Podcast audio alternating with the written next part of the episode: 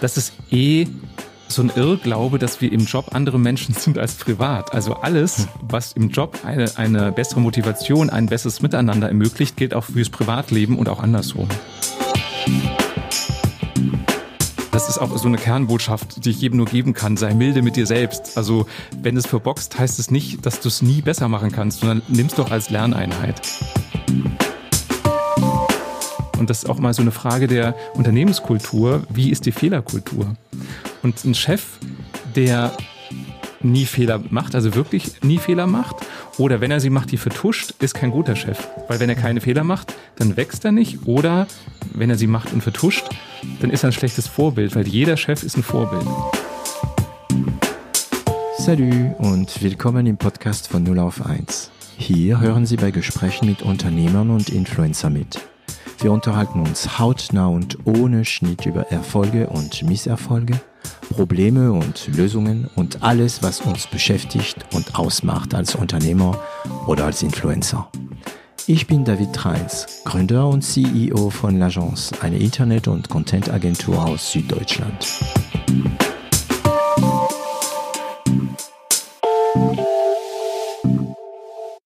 So, es geht los. Heute muss ich wirklich aufpassen. Erstmal ist es eine Sondersendung. Ich bin nicht mit einem Unternehmer unterwegs, also nicht im Sinne von dem, was wir hier bei 0 auf 1 kennen. Und äh, die Person, äh, mit, äh, mit der ich heute sprechen werde, ist ja auch Profi, äh, kann sprechen, hat auch eine sehr schöne Stimme, deswegen rede ich jetzt ein bisschen tiefer. Und diese Person hat wahrscheinlich die Fähigkeit, in meinem Kopf noch äh, reinzuschauen. Hallo Matthias. Hallo David. Das war ein Start, oder? ja. Du erwächst jetzt gerade Erwartungen. Mal gucken, ob ich die erfüllen kann. Ja, ja, genau. Also Matthias Fischedick ist heute mein Gast. Ähm, wenn ihr äh, nach ihm sucht, falls ihr ihn noch nicht kennt, ähm, er ist der Jobcoach. Er hat einen Podcast, den man auf Spotify, äh, Google Podcast, Apple Podcast und, und so weiter und so äh, weiter findet. Also der Jobcoach. Matthias äh, stellt man meistens, glaube ich, aber du kannst mich dann gleich korrigieren, als äh, Business Coach und Mental Coach. Das wird wahrscheinlich heute das Hauptthema sein, obwohl du ein Thema für mich auch sein wirst. Und schreibt äh, über dieses Thema seit 2010 in einen Rhythmus von vier Jahren immer wieder Bücher. Mhm und war früher ähm, viel, ähm, hat sich früher viel mit Medien auseinandergesetzt, war auch teilweise ähm, bei Jeopardy dabei, also mehr als ich glaube, ähm, mehr im, ähm, im Background. Genau. Äh, war also auch ein paar Mal im 15 Jahre ja. Führungskraft bei internationalen TV-Konzernen, also wie ja. Fremantle, Endemol, Grundy, habe für Disney ganz viel gemacht. Genau. Und ähm, das Thema heute ist zwar nicht, ähm, wie habe ich meine Firma aufgebaut und ähm, wie bin ich auf die Fresse gefallen oder auch nicht. Und wieder aufgestanden, äh, das ist ja das Wichtige. ja, genau, wieder aufgestanden. Genau, jetzt geht's schon mal los. da kommt der Coach Sondern, durch. Ja, wozu ist ein Coach da? Mm, ich werde mich heute versuchen, ähm, teilweise, naja, wie immer, ein bisschen dumm anzustellen und Fragen zu stellen, an denen ich die Antwort habe, natürlich, das weißt du, ähm, weil ich mich schon ein bisschen mit Coaching auseinandergesetzt habe und ich muss aufpassen, dass einige Zuhörer, ähm, weil einige Zuhörer das noch nicht wissen. So, ich glaube, ich habe jetzt meine Einführung gemacht, das war eine der längste bis jetzt. Matthias, vielen Dank, äh, dass du jetzt bei von 0 auf 1 mitmachst. Könntest du dich kurz für unsere Zuhörer vorstellen? Also, Matthias Fischedick, ich heiße wirklich so. Manche fragen, hast du diese Namen ausgedacht? Nein, ich heiße so. Das ist Segen und Fluch zugleich. Der, der Vorteil ist, du kannst Matthias Fischedick schreiben, wie du willst. Du findest mich immer. Das mhm. ist der Vorteil des Namens. Der Nachteil sind Witze, die gemacht werden. Also ich bin 50 Jahre alt, habe früher in den Medien gearbeitet als Führungskraft, war Producer von großen Unterhaltungsshows, habe für Disney gearbeitet, für Endemol, Grundy und so weiter. Und 2007 habe ich gedacht, das erfüllt mich alles nicht mehr, habe einfach hingeschmissen. Also ich hatte wirklich nichts, wo ich hin konnte, wollte, weil ich es einfach nicht wusste und habe gemerkt, so neben einem Fulltime-Job zu überlegen, was will ich eigentlich machen, funktioniert nicht. Also habe ich erstmal gekündigt und habe mich dran erinnert, ich wollte ja eigentlich mal Psychologie studieren. Und ich hatte einen Abischnitt von 2,4 und der NC war 1,0. Und da habe ich damals nach dem Abi überlegt, jetzt noch Wartesemester, bis du überhaupt studieren darfst. Dann stellst du vielleicht fest, das ist nicht das Richtige. Nee, die Zeit will ich anders nutzen. Dadurch, dass meine Mutter Schauspielerin ist und äh, meine Schwester und ich, ich habe eine Zwillingsschwester, wir als Kinder auch öfter vor der Kamera waren, also für Werbeshootings, ähm, Filme und so weiter, kannte ich so das Medienbusiness, fand es aber immer hinter der Kamera spannender als vor der Kamera. Und habe mich deswegen entschieden nach dem Abi, ja, ich will zum Fernsehen und war erstmal auf der Medienschule, um so ein Grundverständnis ähm, zu kriegen und so ein Handwerkszeug zu lernen.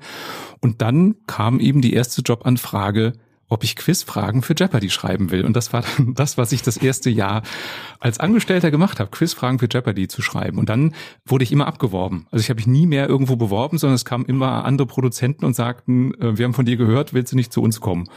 Und dann waren eben die Stationen sowas wie Kinderfernsehen bei Disney, ähm, Quizshows wie Deal or No Deal mit Guido Kanz, ähm, große Testshows, die waren ja mal hip so in den 90ern, der große Führerscheintest, der große Deutschtest und so weiter. Okay, das ist jetzt schon mal eine Packung. Äh, mm, eine meiner Frage, die ich irgendwie äh, später gestellt hätte, war, ähm, anscheinend hast du bei zwei, in 2007 ein Pivot gemacht in dein Leben. Mm, ich mag das Wort Pivot, ne? das ist ein typischer Unternehmerausdruck. Mm, aber dann gibt's das Thema Psychologie studieren und so weiter. Das heißt, Warum hast du in 2007 jetzt gesagt, hey, also in 2007 hast du eine super Karriere gehabt? Mhm. Musstest dich, wie du sagst, nie bewerben? Wieso eigentlich? Wieso musstest du dich nie bewerben? Weil ich, das habe ich damals gar nicht so richtig verstanden, weil ich anscheinend einen so guten Job gemacht habe, dass ich immer mhm. empfohlen wurde. Also wenn ein Entscheider aus dem Unternehmen, in dem ich gearbeitet habe, gefragt wurde, wir brauchen einen neuen Mitarbeiter, kennst du jemanden, haben die mich vorgeschlagen. Mhm. Aber nicht dein Arbeitgeber, ne? Nee, nicht mein direkter Arbeitgeber. Das wäre ungeschickt. Nimm den mal. Der ist super. Wir brauchen den nicht mehr. ja. Okay. Und wie, wie, also, wieso kamst du auf, äh, auf Coaching? Hm, also vielleicht äh, vorneweg geschoben, der Grund, warum ich gegangen bin. Ich habe jetzt rückblickend kann ich es verstehen. Ich habe damals erst mir bewusst gemacht, wie wichtig unsere Werte sind. Wenn unsere Werte erfüllt sind, dann sind wir voller Kraft. Wenn unsere Werte, unsere persönlichen Werte nicht erfüllt mhm. sind, dann brennen wir aus. Also meine Erfahrung ist, Burnout heißt immer, du hast zu lange entgegen deiner Werte gelebt.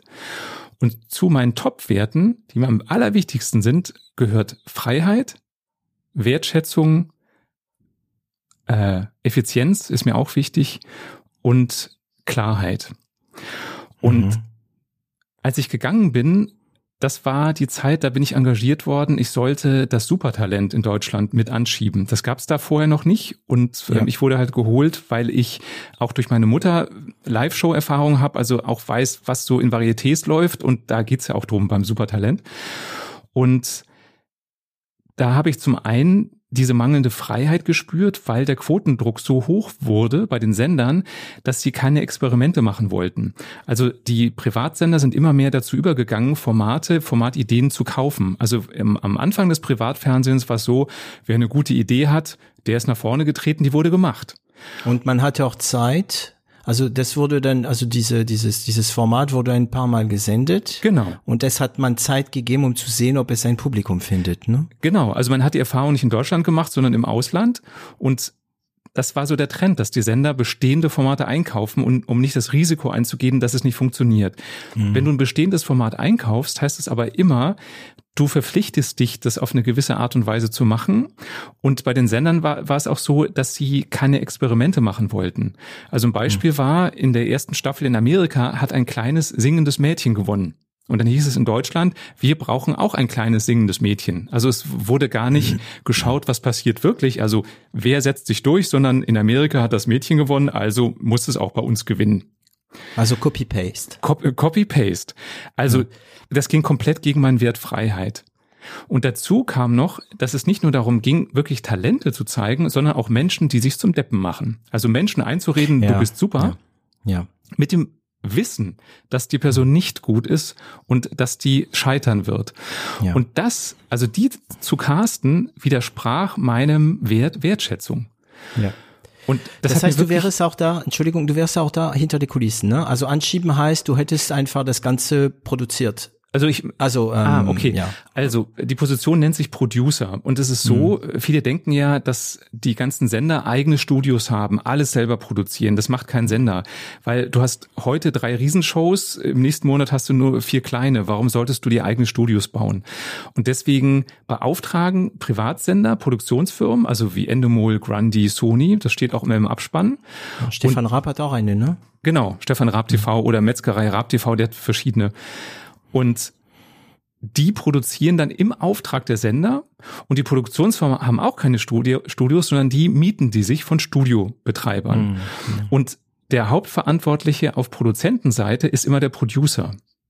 Das heißt, der direkte Kontakt vom Sender ist zum Producer und der Producer koordiniert es dann intern, ähm, dass die Produktion so stattfindet, dass der Sender am Ende sagt, ja, wir geben das Geld, was wir dafür geben wollten.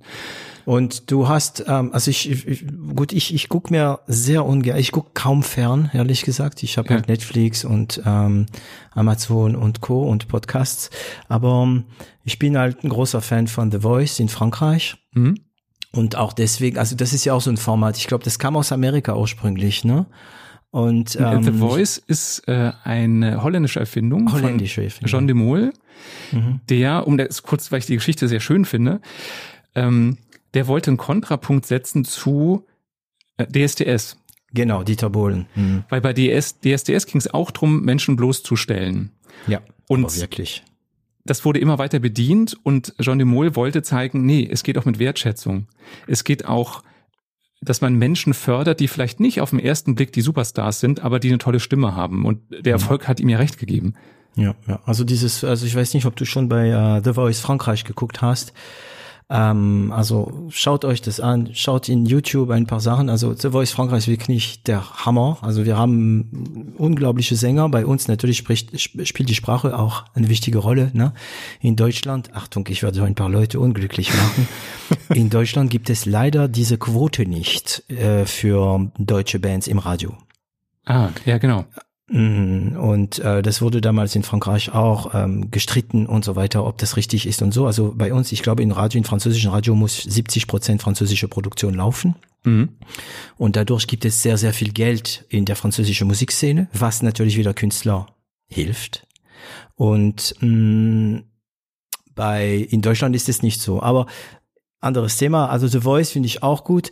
Und äh, dieses Supertalent, das ist auch so etwas, wo die Leute so. Und das war der Knack bei der, wo du gesagt hast, nee, Freiheit gibt's da nicht, Ehrlichkeit gibt's da nicht. Ähm, Wertschätzung auch nicht. Wertschätzung hat, gibt's auch nicht. Ja. Und aber Moment, also es ist interessant, weil du bist eigentlich der Coach, aber das ist eine Frage, glaube ich, dass die dir ein Coach stellen könnte.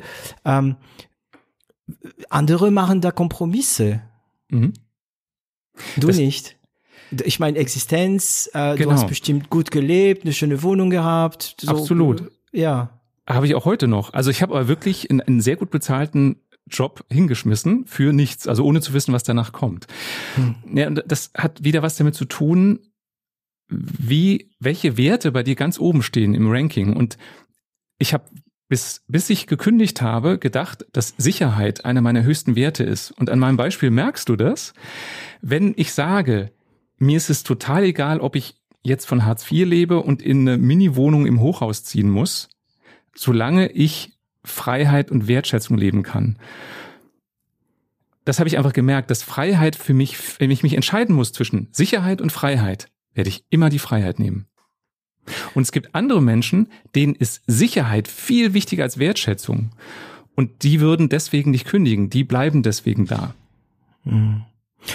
Ähm, manchmal frage ich mich, ob es, ob sie Sicherheit wollen, weil, oder ob sie nicht sehen, dass sie in einer anderen Situation auch Sicherheit hätten. Also, das ist ja diese Wahrnehmung, dieses große Sprung ins Leere, ne? Genau. Ähm, ähm, lieber, also ich werde mich, ich glaube, irgendwann mal muss, muss ich bei meinem Podcast dieses Parental Adverti- Advertise, äh, haben alle verstanden, mein Englisch, Advertisory machen soll. Ähm, also manche ist es ja so, die bleiben in einer Scheißsituation, weil sie Angst vor Unbekannten. Also ich Genau. glaube, die Leute haben keine Angst vor, vor, vor Unsicherheit, sondern von möglicher Unsicherheit. Und aber ich meine, die, die Leute, ich bin auch so, ich glaube, wir haben das alle in uns, ne? Da- äh, Genau, was du gerade beschreibst, das ist ja ähm, rational betrachtet richtig. Aber wir Menschen ja, okay. werden von Emotionen Emotional. Mhm. einfach mhm. gesteuert. Ja, und ja. rational betrachtet in Deutschland, im Sozialstaat, wo niemand wirklich auf der Straße landen muss, was soll ja. da schon passieren? Statusverlust. Statusverlust, genau. Hm. Das kann auch eine Rolle spielen, dass man sagt, ich mache einen Job, ähm, wo es, wo man über Leichen geht, Hauptsache, ich habe einen Status. Hm. Aber du hattest damals, du wurdest nie gecoacht. Das heißt, diese Wahrnehmung, deine Werte, ja. das ist also seine, sein, sein Wertesystem zu haben, sein Referen, Refer, äh, son Référencier, sagt man in Französisch, ne? das ist wie in der Physik, ne? sein Wertesystem. Wenige von unter uns haben diese Werte, also diese Wertesystem bewusst verbalisiert. Oh Gott, das wird jetzt äh, technisch. Äh, du weißt, was ich meine. Ne? Ähm, hattest du das verbalisiert? Wusstest du, okay, das sind meine Werte, in diesem Job kann ich das nicht machen. Ähm, also mache ich etwas, was mir gefällt, also so dieses Patient-Job und so weiter. Oder war das intuitiv damals noch? Damals war das einfach das Gefühl intuitiv. Das Benennen, mhm. das konnte ich dann erst später, als ich meine verschiedenen Coaching-Ausbildungen gemacht habe. Okay. Und das, das ist auch ein Aspekt, warum ich meine Coaching-Ausbildung, die ich genossen habe, so gut fand, weil da ganz großer Wert auf Selbstreflexion gelegt wurde. Hm. Damit du als Coach über dich im Klaren bist, weil nur dann kannst du dich dem anderen wirklich öffnen und dich auf den fokussieren. Und bei ein Teil dieser Selbstklärung war eben auch zu erkennen, ach so, damals habe ich aus diesen Gründen so agiert, wie ich agiert habe. Hm. Das heißt, wenn du eine Coach-Ausbildung machst, wirst du selbst gecoacht. Das erinnert mich an etwas, und zwar Psychiatrie, also Psychiater und äh, also Psychologe, weiß ich nicht, aber ich, ich weiß, dass in Frankreich, wenn du Psychiater werden möchtest, musst du selbst eine Analyse hm. machen. War hm. das beim Coaching ähnlich? Also keine Analyse und ist es, der Knackpunkt ist, jeder von uns kann sich Coach nennen und jeder von uns kann eine Coaching-Ausbildung anbieten. Deswegen hm. ist es auch so schwer, eine gute Coaching-Ausbildung zu finden. Und für mich rückblickend gesehen ist immer ein Entscheidungskriterium, wenn mich einer fragt, wo soll ich mich ausbilden lassen, schau mal hin, wie viel Selbsterfahrung ist bei der Ausbildung dabei. Und wenn da nur Techniken gelehrt werden und keine Selbsterfahrung ist, wäre das für mich keine Coaching-Ausbildung, die ich empfehlen könnte. Da sind wir gleich beim Thema. Und äh, dann steige ich jetzt ein. Ich habe noch andere Fragen zu dem, was du vorhin gesagt hast, aber wir sind da. Ähm, ich bin ja mit Leib und Seele Unternehmer. Ich pflege auch diese Unternehmensromantik. Romantik. So. Ähm, ich höre von vielen Unternehmer, die bei mir waren, ein paar von denen kennst du ja, dass sie Coaching gemacht haben. Und ich spiele auch mit dieser Gedanken zu coachen, weil ich mich verbessern will. Sagen wir also erstmal, sprechen wir noch gar nicht von Glasdächer und so weiter, sondern ich mich einfach verbessern will. Aber da gibt's die erste Bremse. Also nachdem man diese Wahrnehmung hatte, ja, ähm, ich brauche Coaching, also ich hätte gern Coaching.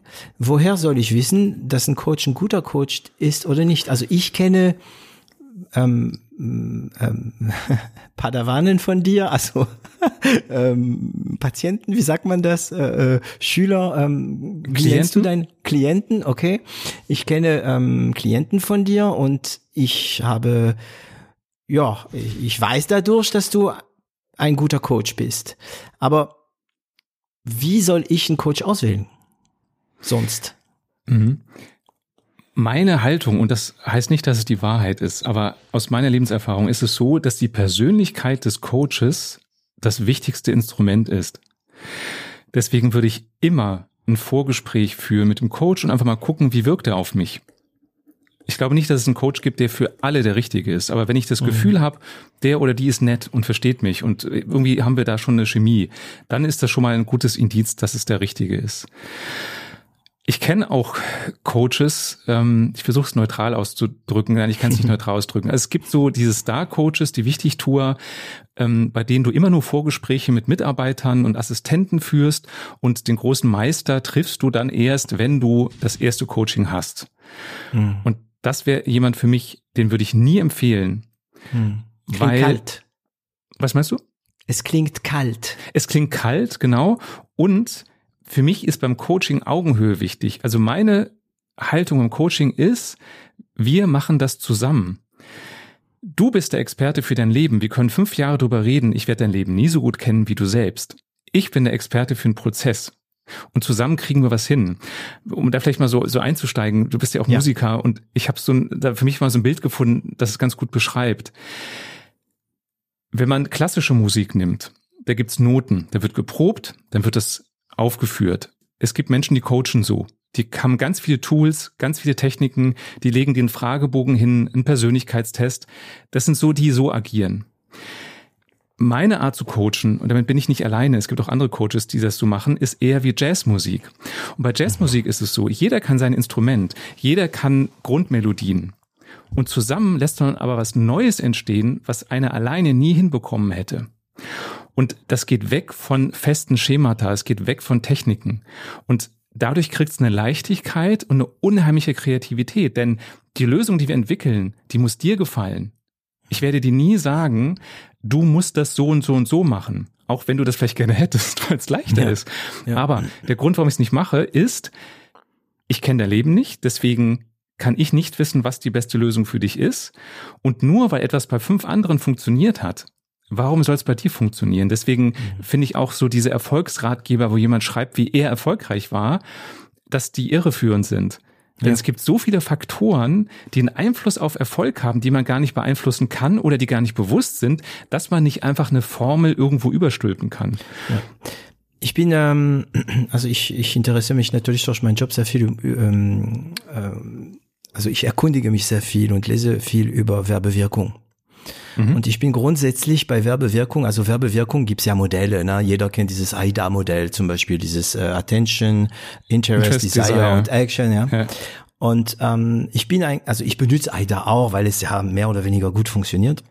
Aber ich bin in Wirklichkeit ein Fan von äh, Wirkungspfad ähm, weil diese der Modell der Wirkungspfade und das habe ich von dir gelesen berücksichtigt aber nicht nur die Wirkung von deiner Werbung von deiner äh, auf deinen Kontakt sondern der Zustand, in dem dein Kontakt sich befindet, in dem Moment, wo er deine Werbemaßnahme sieht. Das heißt, ist er involviert, ist es nicht involviert? Und bei dir, ähm, also oder bei, sagen wir mal, die in deiner Schule, also in Frankreich sagt man, deine Schule heißt die Coach die so wie du denken, ja. Mhm. Äh, in deiner Coach-Schule ist es mehr so, habe ich das Gefühl, ihr fragt euch, ihr sagt ja, es gibt zwar Modelle, aber es gibt äh, einen Unternehmer, der so drauf ist, es gibt eine, der so drauf ist und am Montag ist er vielleicht nicht so gleich drauf wie äh, zwei Wochen später. Genau. Ist es so? Ja. Ich frage ab und zu meine Klienten, was war für sie das Wirkungsvollste? Also war, hm. was glauben sie, warum mein Coaching ihnen so geholfen hat? Und in den meisten Fällen höre ich, weil du so eine Zuversicht ausgestrahlt hast. Also ein Klient kommt, weil er ja Sorge ja. hat und keine Lösung findet.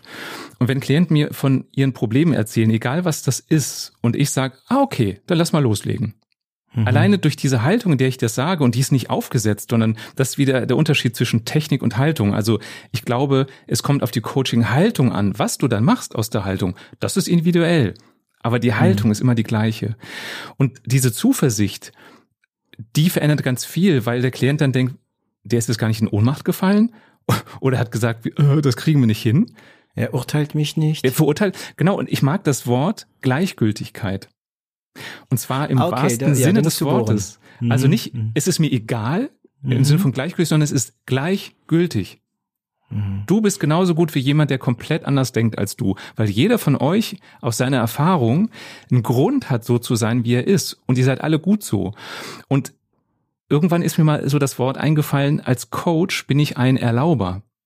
Das heißt, ich sage dir nicht, was du tun sollst, aber ich schaffe den Raum, dass du frei denken kannst und deiner Fantasie freien Lauf lassen kannst. Ich erlebe das oft bei Klienten, wenn ich denen sage, angenommen, alles wäre möglich, es gibt keine Beschränkung, was würdest du machen?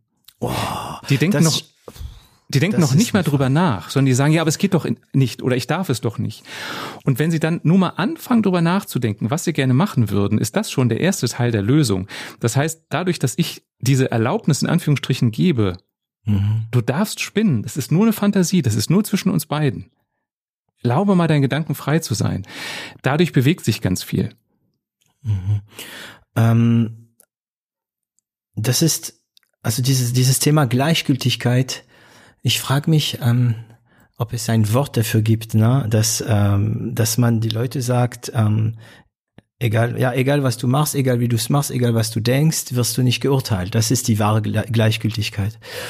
Und haben, de, also deine, deine Klienten sind meistens Unternehmer oder, weil deine Bücher, in deine Bücher geht es eigentlich, habe ich gesehen, ähm, mehr um Job, also um also wie man sein sein Leben in Griff kriegt, wie man seinen Job, wie man mit seinen Kollegen äh, klarkommt. Deine Klienten sind es mehr Manager Unternehmer oder einfach nur Angestellte oder Menschen, die eigentlich überhaupt nicht über ihr Beruf sprechen wollen? Also, um mal auf die Bücher einzugehen, hm. ich habe inzwischen vier geschrieben. Eins, also das heißt Überleben unter Kollegen, das ist so ganz konkret auf Job. Der hm. Rest ist allgemeingültig. Also wer es hm. leicht nimmt, hat es leichter. Es geht für alle Lebensbereiche oder das neue äh, mehr schaffen, ohne geschafft zu sein. Das geht auch für alle Lebensbereiche. Das ist eh so ein Irrglaube, dass wir im Job andere Menschen sind als privat. Also alles, hm. was im Job eine, eine bessere Motivation, ein besseres Miteinander ermöglicht, gilt auch fürs Privatleben und auch andersrum. Ja. Und meine Klienten sind oft Führungskräfte, also ich mache Einzelcoachings und Führungskräfteentwicklungen in Unternehmen auch. Mhm. Ich mache oft Teamentwicklungen, wenn Teams Konflikte haben. Und es kommen auch einzelne Mitarbeiter, die einen Konflikt haben, die mit ihrem Chef nicht zurechtkommen, die gerne Chef werden wollen und nicht wissen, wie sie es äh, hinkriegen wie sollen. Geht, mhm. Wobei oft der Grund, warum sie kommen, ein berufliches Thema ist und dann stellt sich aber irgendwann raus, nee, der Grund ist eigentlich ein privates Thema. Also gar nicht, dass die mir was vormachen, sondern es war ihnen gar nicht bewusst, dass eigentlich ein privater Konflikt oder eine private Situation der Auslöser ist für die Konsequenz im Job.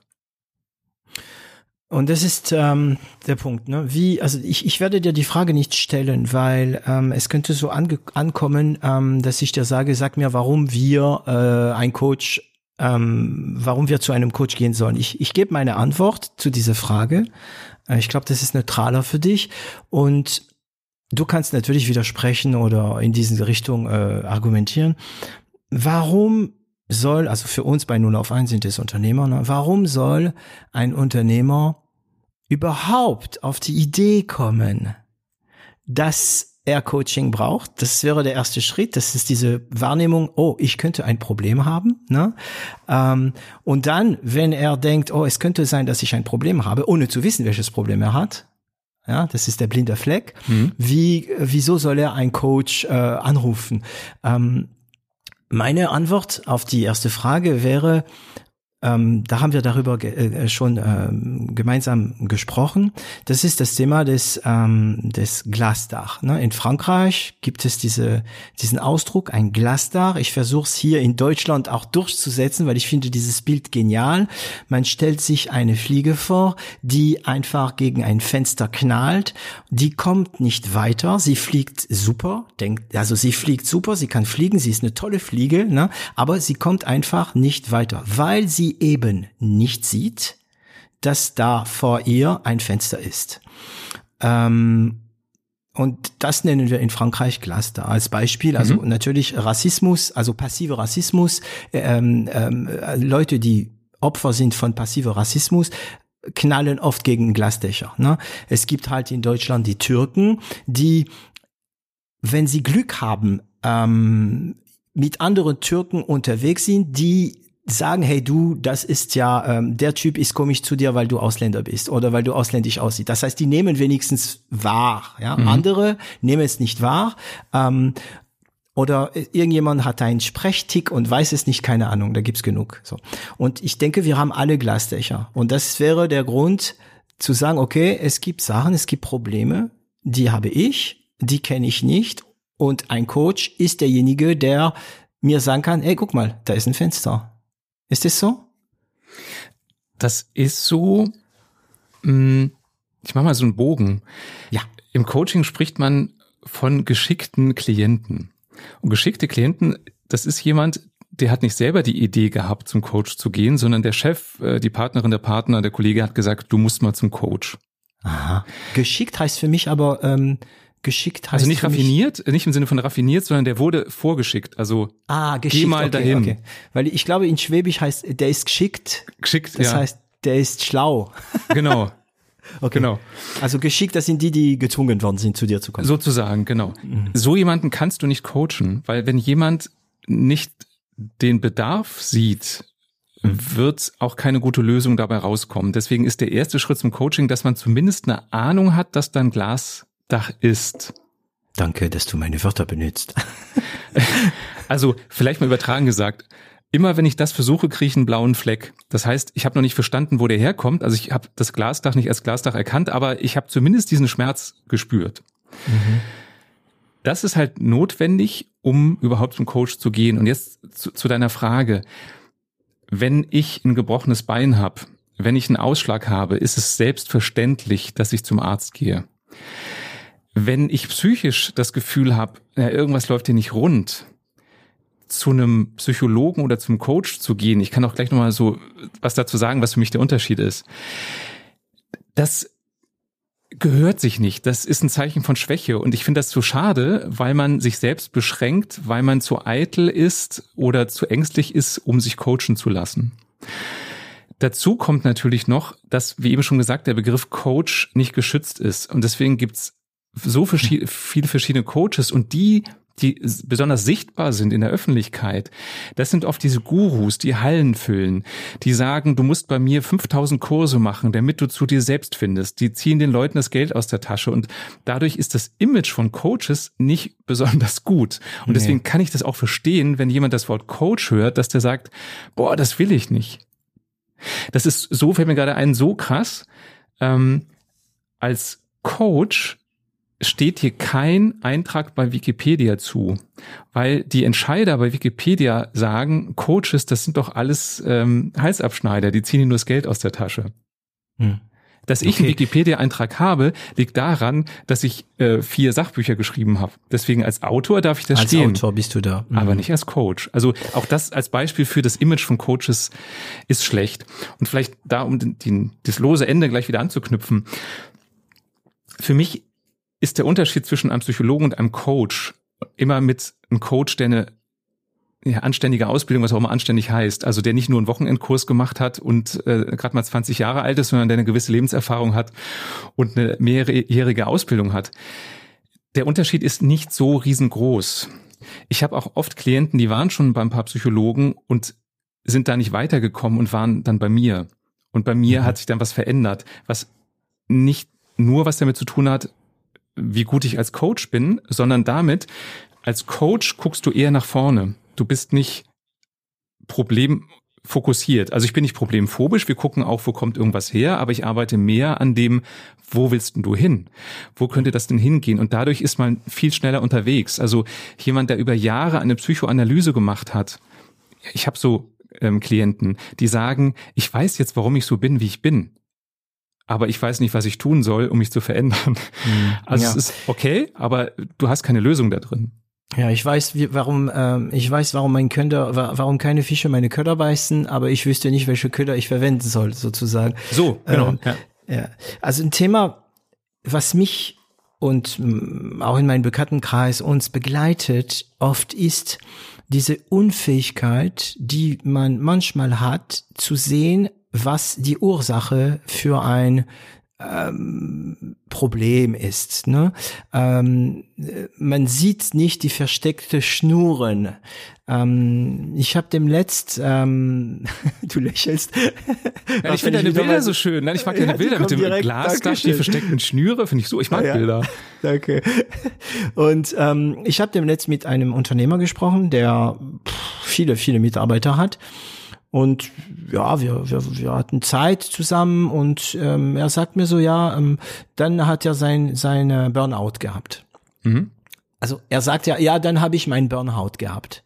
So als ob das äh, so eine Prüfung wäre, ne? Ja, Ja. okay, jetzt habe ich das, ne? Das ist eine Medaille. Die musst du dir Ja, verdienen. genau, genau. Äh, Herzinfarkt ist auch noch eine. Ja, und ähm, ähm, bei Okay, ich sage nicht, welche Beruf, äh, Branche, doch kann ich sagen, Berater.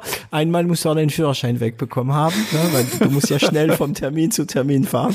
So und ähm, äh, ich habe dann natürlich das thematisiert. Ich habe gesagt, ja, als du den Burnout gehabt hast, hast du gewusst, ähm, warum? Und ähm, genau das ist es. Manchmal sieht man die Probleme. Das heißt, man weiß, also es gibt ein Glas da, da gab es diese Wahrnehmung und dann kommt die nächste Stufe. Ähm, woher kommt dieses äh, dieses Problem? Ich ich ich ich schaffe es nicht, äh, große Visier zu werden statt äh, anstatt der aktuelle Visier, also Chef am Platz vom Chef. Ähm, ähm, ich schaffe es nicht, von meinen Kollegen akzeptiert zu werden. Als Unternehmer gibt es Tausende von Fragen. Ne? Ich kann mir vorstellen, wenn wenn einige auf ähm, Investitionssuche gehen ähm, es gibt welche, die haben super Ideen, die haben das Potenzial für, ähm, für eine große Firma, werden aber von Investoren nicht ernst genommen. Mhm. Während andere nicht halb so gut sind und nicht halb so viel Energie haben, kennen die Codes, wissen, wie man sich benimmt in so einer Investitionsrunde und kriegen Investition von 10 Millionen Seed. Ja. Ähm, äh, arbeitest du an solche Sachen mit deinen Klienten auch manchmal? So dieses, ja, was ich, soll ich machen? Mhm. Also das ist jetzt nicht mein Kerngeschäft, aber manchmal ist es ein Teil davon. Ich erinnere mich gerade dran, ähm, ich hatte mal jemanden, der hat einen Pitch gemacht für ein Start-up, also um, um seinen, seine Investoren zu überzeugen. Und da haben wir dann an dem Pitch gearbeitet. Und für mich ist so ein eine der größten Kräfte, die wir nutzen können, Authentizität. Also eben nicht zu versuchen, was ist das Schema X, wie ich eine Präsentation, einen Pitch machen muss, damit ich überzeuge, sondern wie kann ich jemanden emotional berühren, indem der mich als Mensch wahrnimmt und versteht, ja, der brennt wirklich für sein Produkt. Gleichzeitig auch immer zu gucken, wer sitzt da? Und wir waren ja eben schon mal beim Thema Werte. Jeder von uns hat andere Werte. Und Investoren, für die ist oft Sicherheit, Struktur wichtig.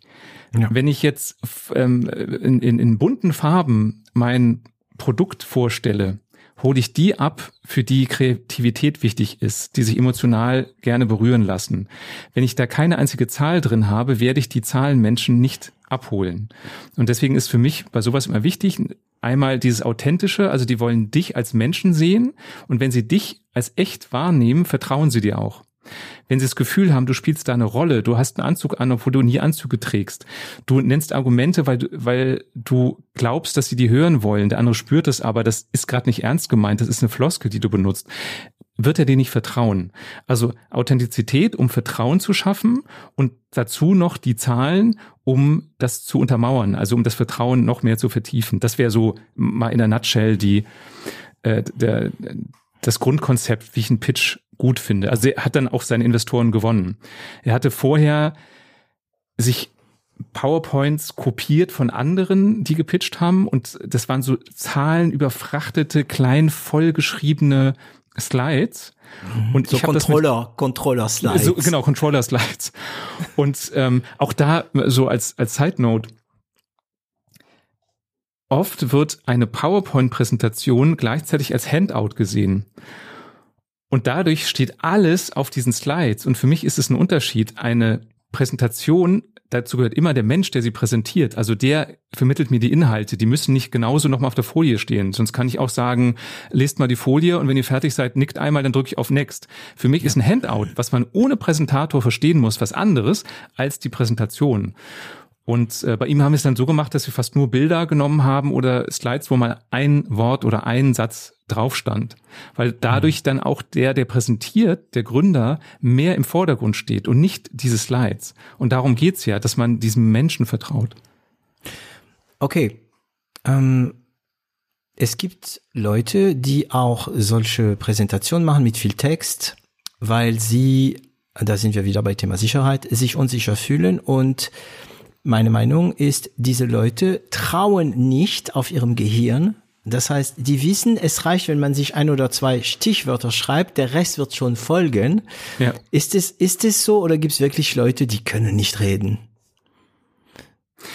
Ich glaube, dass jeder reden kann.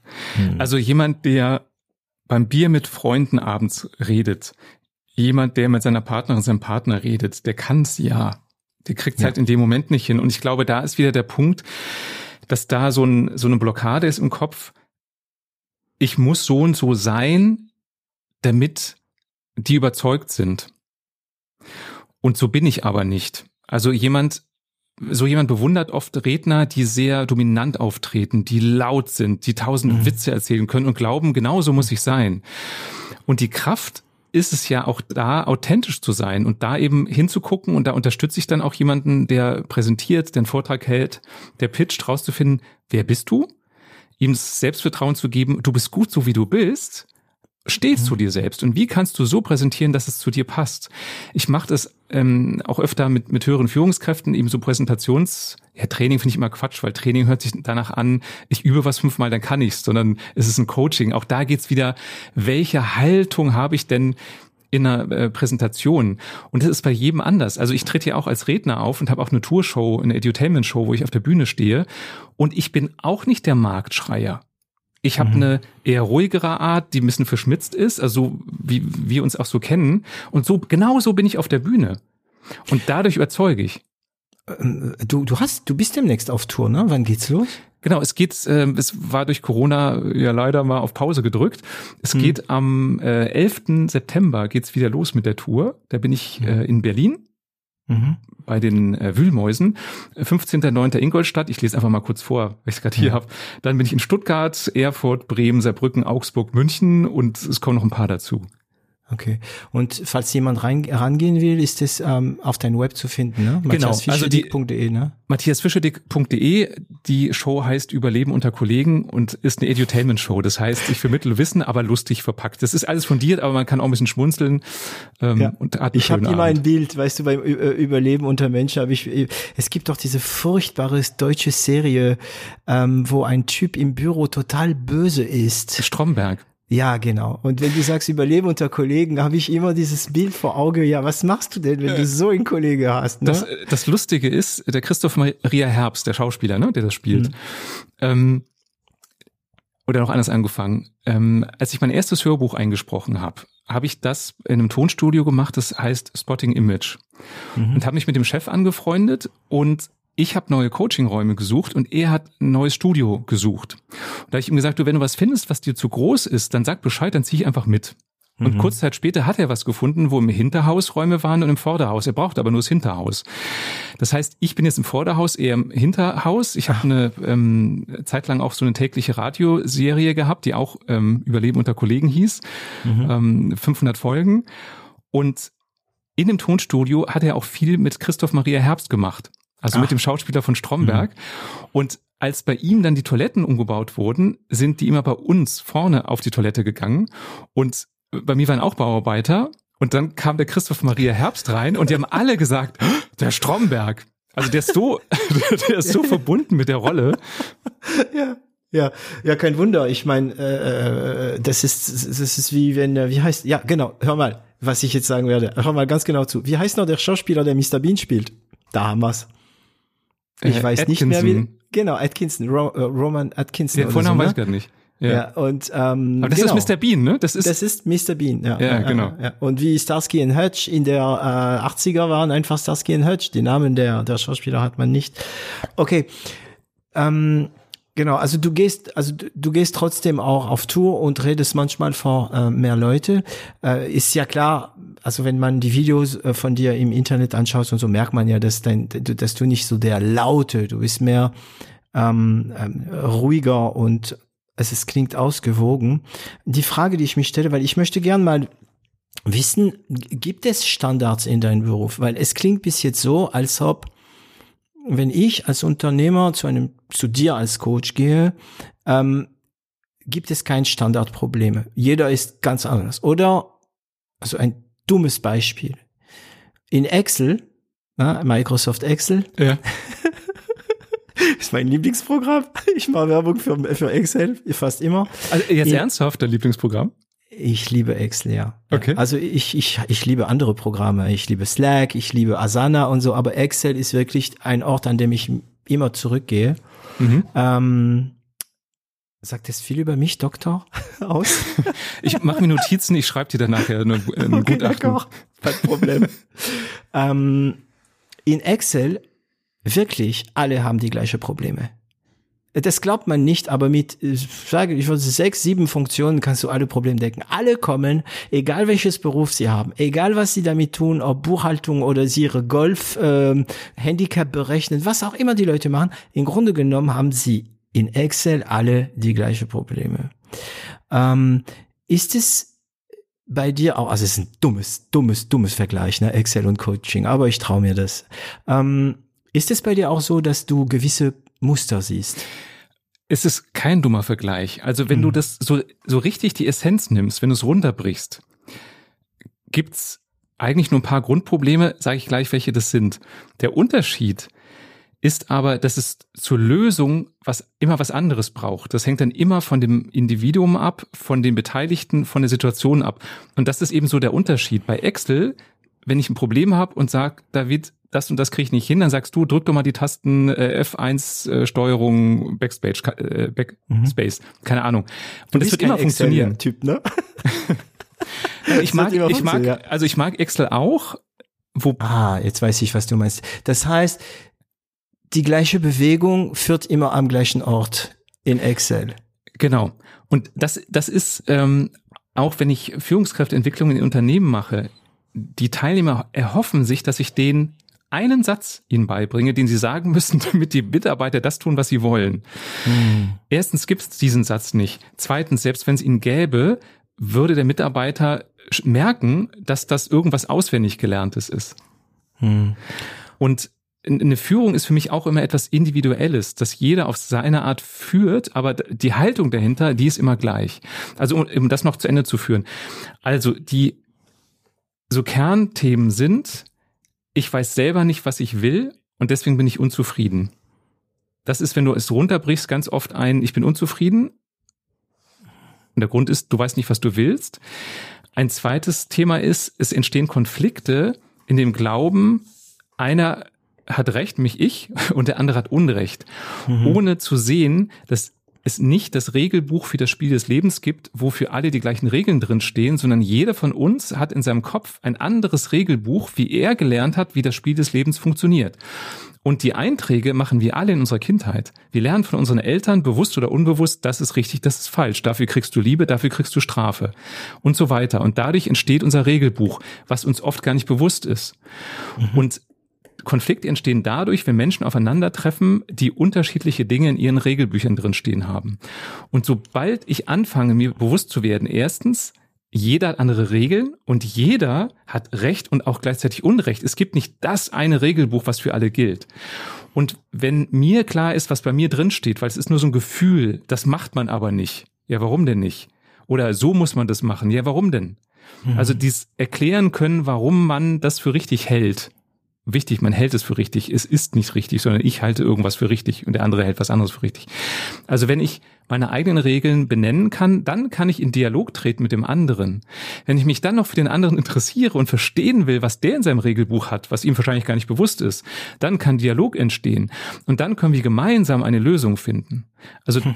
das sind ganz oft die, die Kernthemen und ich schaue ganz oft in Anführungsstrichen einfach nur hin, was genau sind deine Werte, was sind deine Regeln, wo widersprechen die sich mit anderen und so weiter. Das bedeutet, die, also Klienten, die zu dir kommen, haben also nicht die Geschickten, sondern die Freiwilligen. Die, die Freiwilligen. Ja. Wenn die Freiwilligen zu dir kommen, ähm, arbeitest du wahrscheinlich ganz anders mit denen? Und kannst du diese Aussage über Werte machst, also, also wie funktioniert im, also gibt, also wie funktioniert so ein Coaching? Ich komme zu dir, hi, ich bin David und ähm, ähm, nehmen wir mal an, ich möchte, ich, ich, ich, ich fühle, das funktioniert nicht. Ich bin, wie, wie du gesagt hast, ich bin nicht zufrieden. Mhm. Ja.